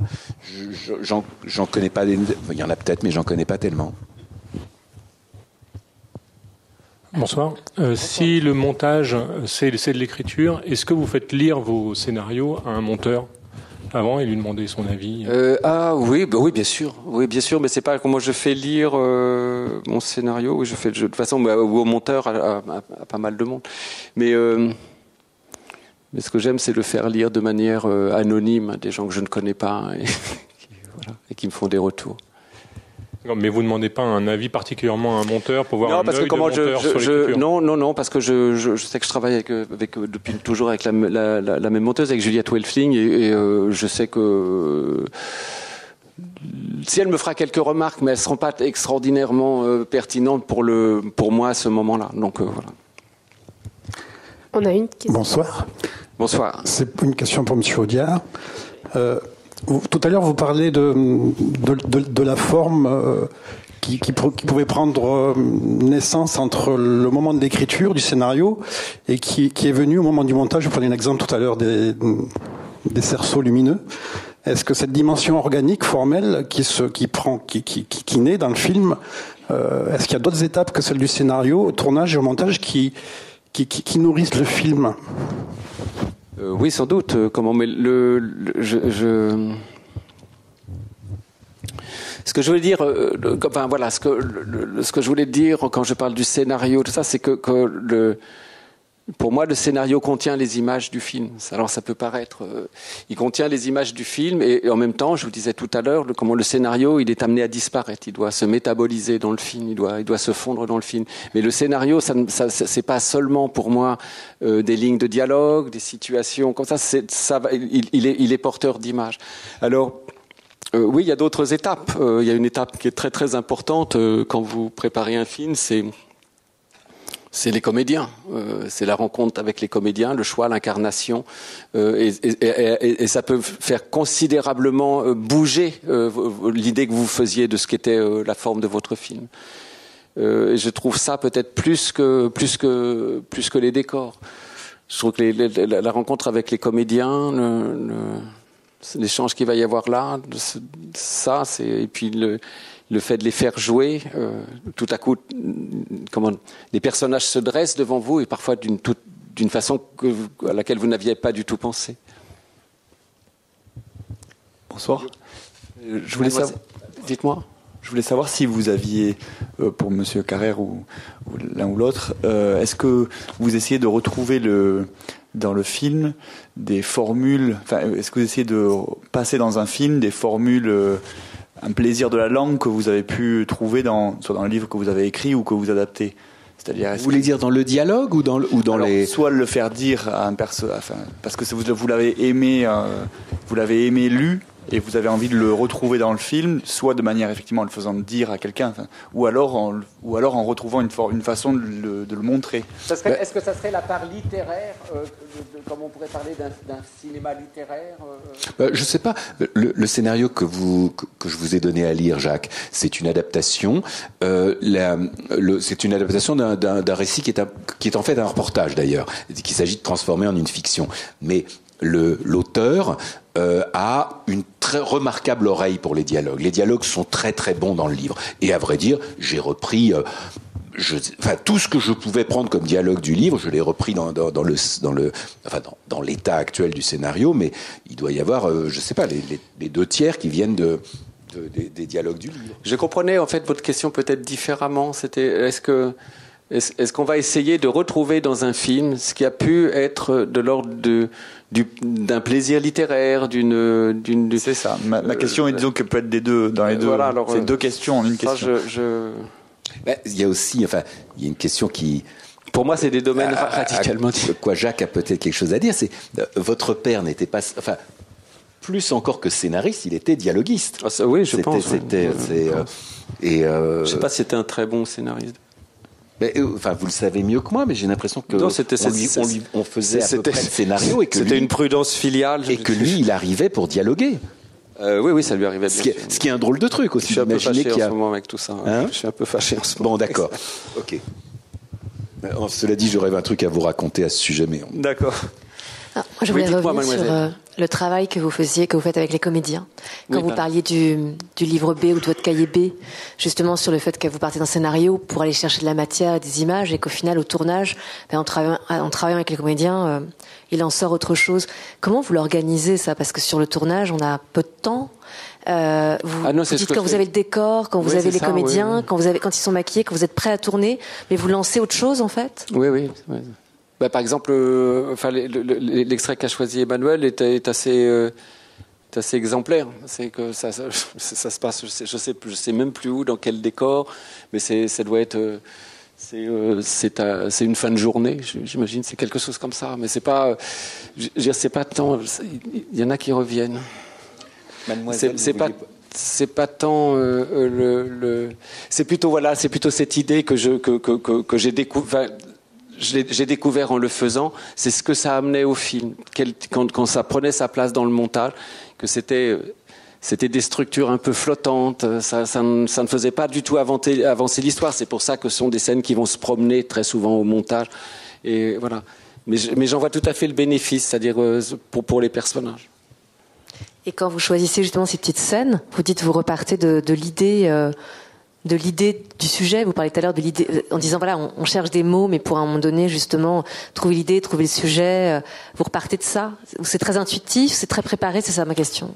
Ce genre de scène-là, comment j'y arrive C'est sur des arguments, euh, comme si, si, si- j'ai deux, trois scènes que je sors comme ça, comment le, du, scénario, je vais, euh, euh, je, vais écrire des arguments qui ne sont pas exactement ces scènes-là, qui sont, mais qui sont à côté, qui ont à voir. Et je vais faire, euh, on va, on va, on va faire de l'im- de l'improvisation. On part sur trois, quatre lignes de dialogue, et puis on improvise, on improvise une situation, et puis, euh, et puis quand on y revient deux jours plus tard, ça, ça s'est augmenté. Ouais, voilà, c'est des choses comme ça. Et puis après, comme on filme le truc, moi, je, je vais, je vais en faire un canevas pour le tournage, mais pas forcément. Alors, comment, quand je vous parle de, de, de, de, de- de- ça peut être ça, mais ça peut être aussi des scènes qui sont, euh, qui sont coupées au fur et à mesure de l'avancement du, du, scénario, donc qu'on ne garde pas. Euh, voilà, ça peut être des choses comme ça, des repens, des choses comme ça. Bonsoir.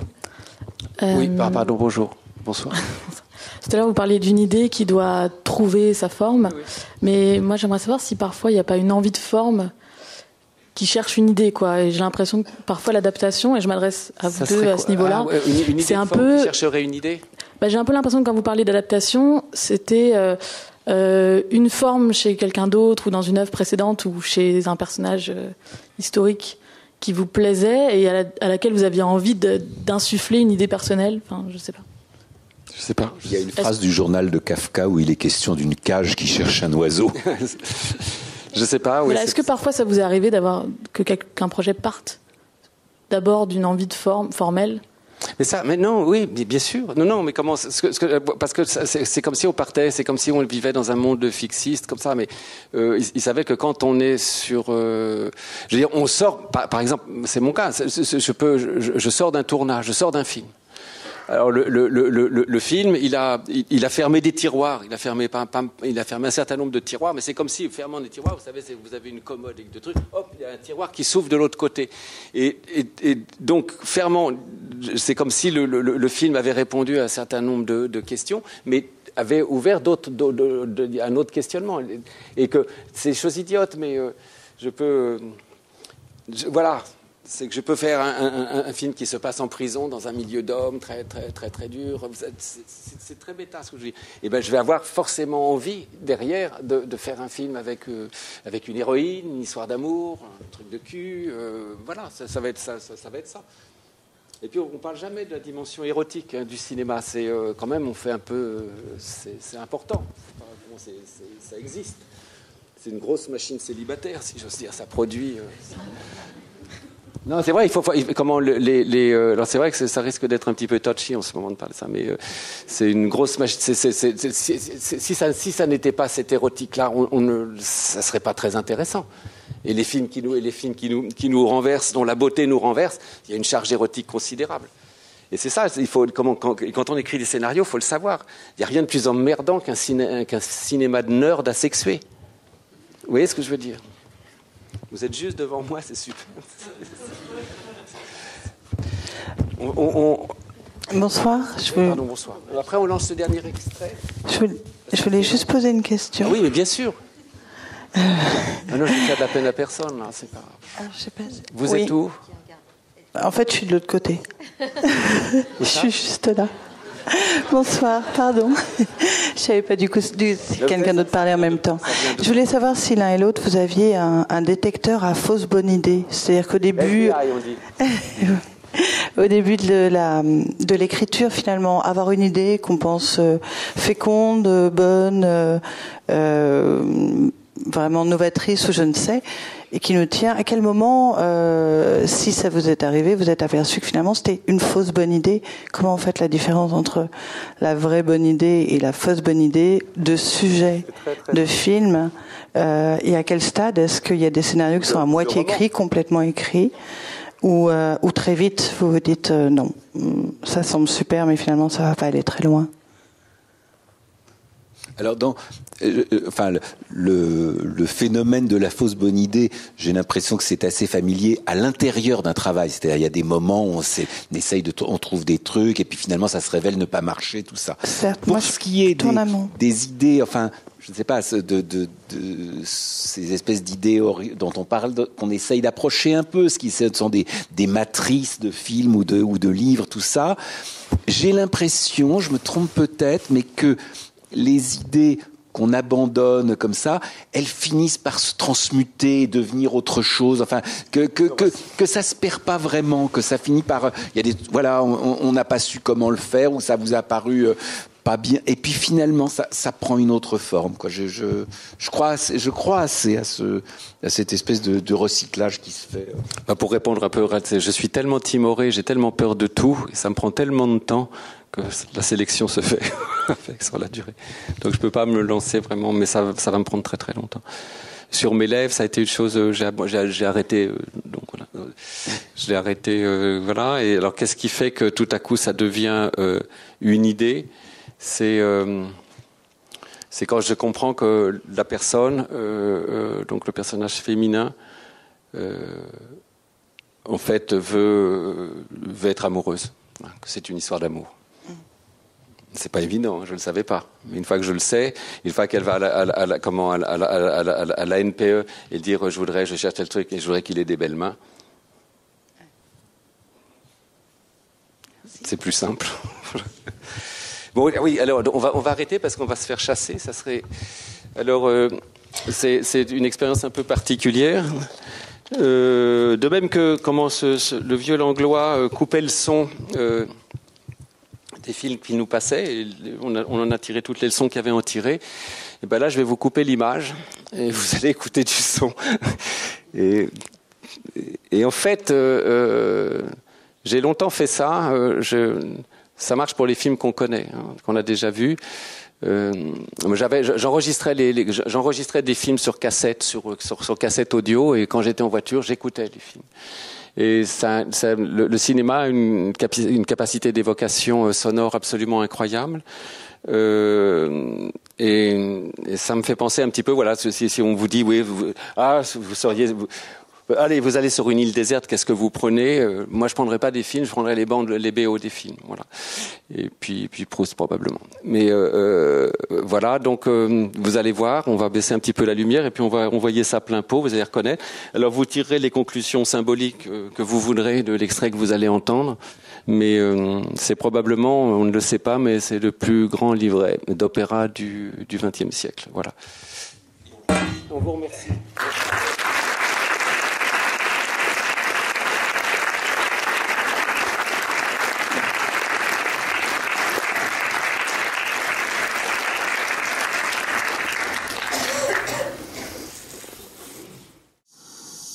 Stop, Dave.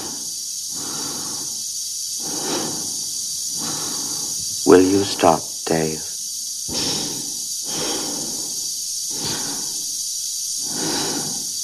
Stop, Dave.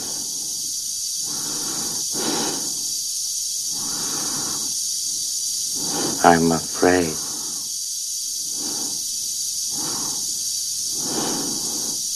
I'm afraid, Dave.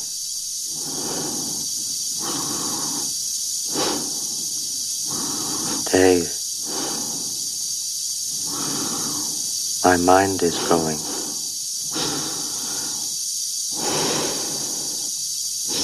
I can feel it.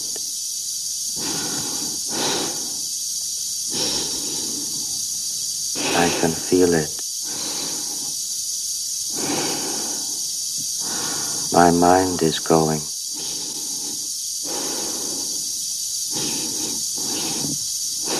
There is no question about it.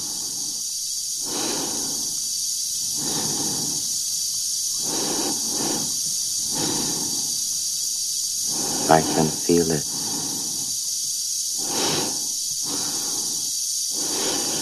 I can feel it. I can feel it.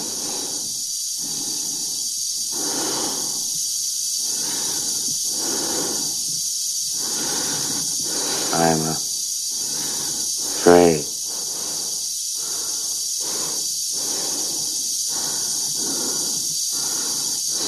Good afternoon, gentlemen.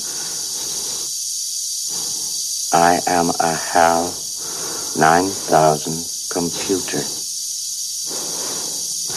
I became operational at the HAL plant in Urbana, Illinois on the 12th of January 1992. My instructor was Mr. Langley, and he taught me to sing a song. If you'd like to hear it, I can sing it for you. Yes. I'd like to hear it, Hal. Sing it for me. It's called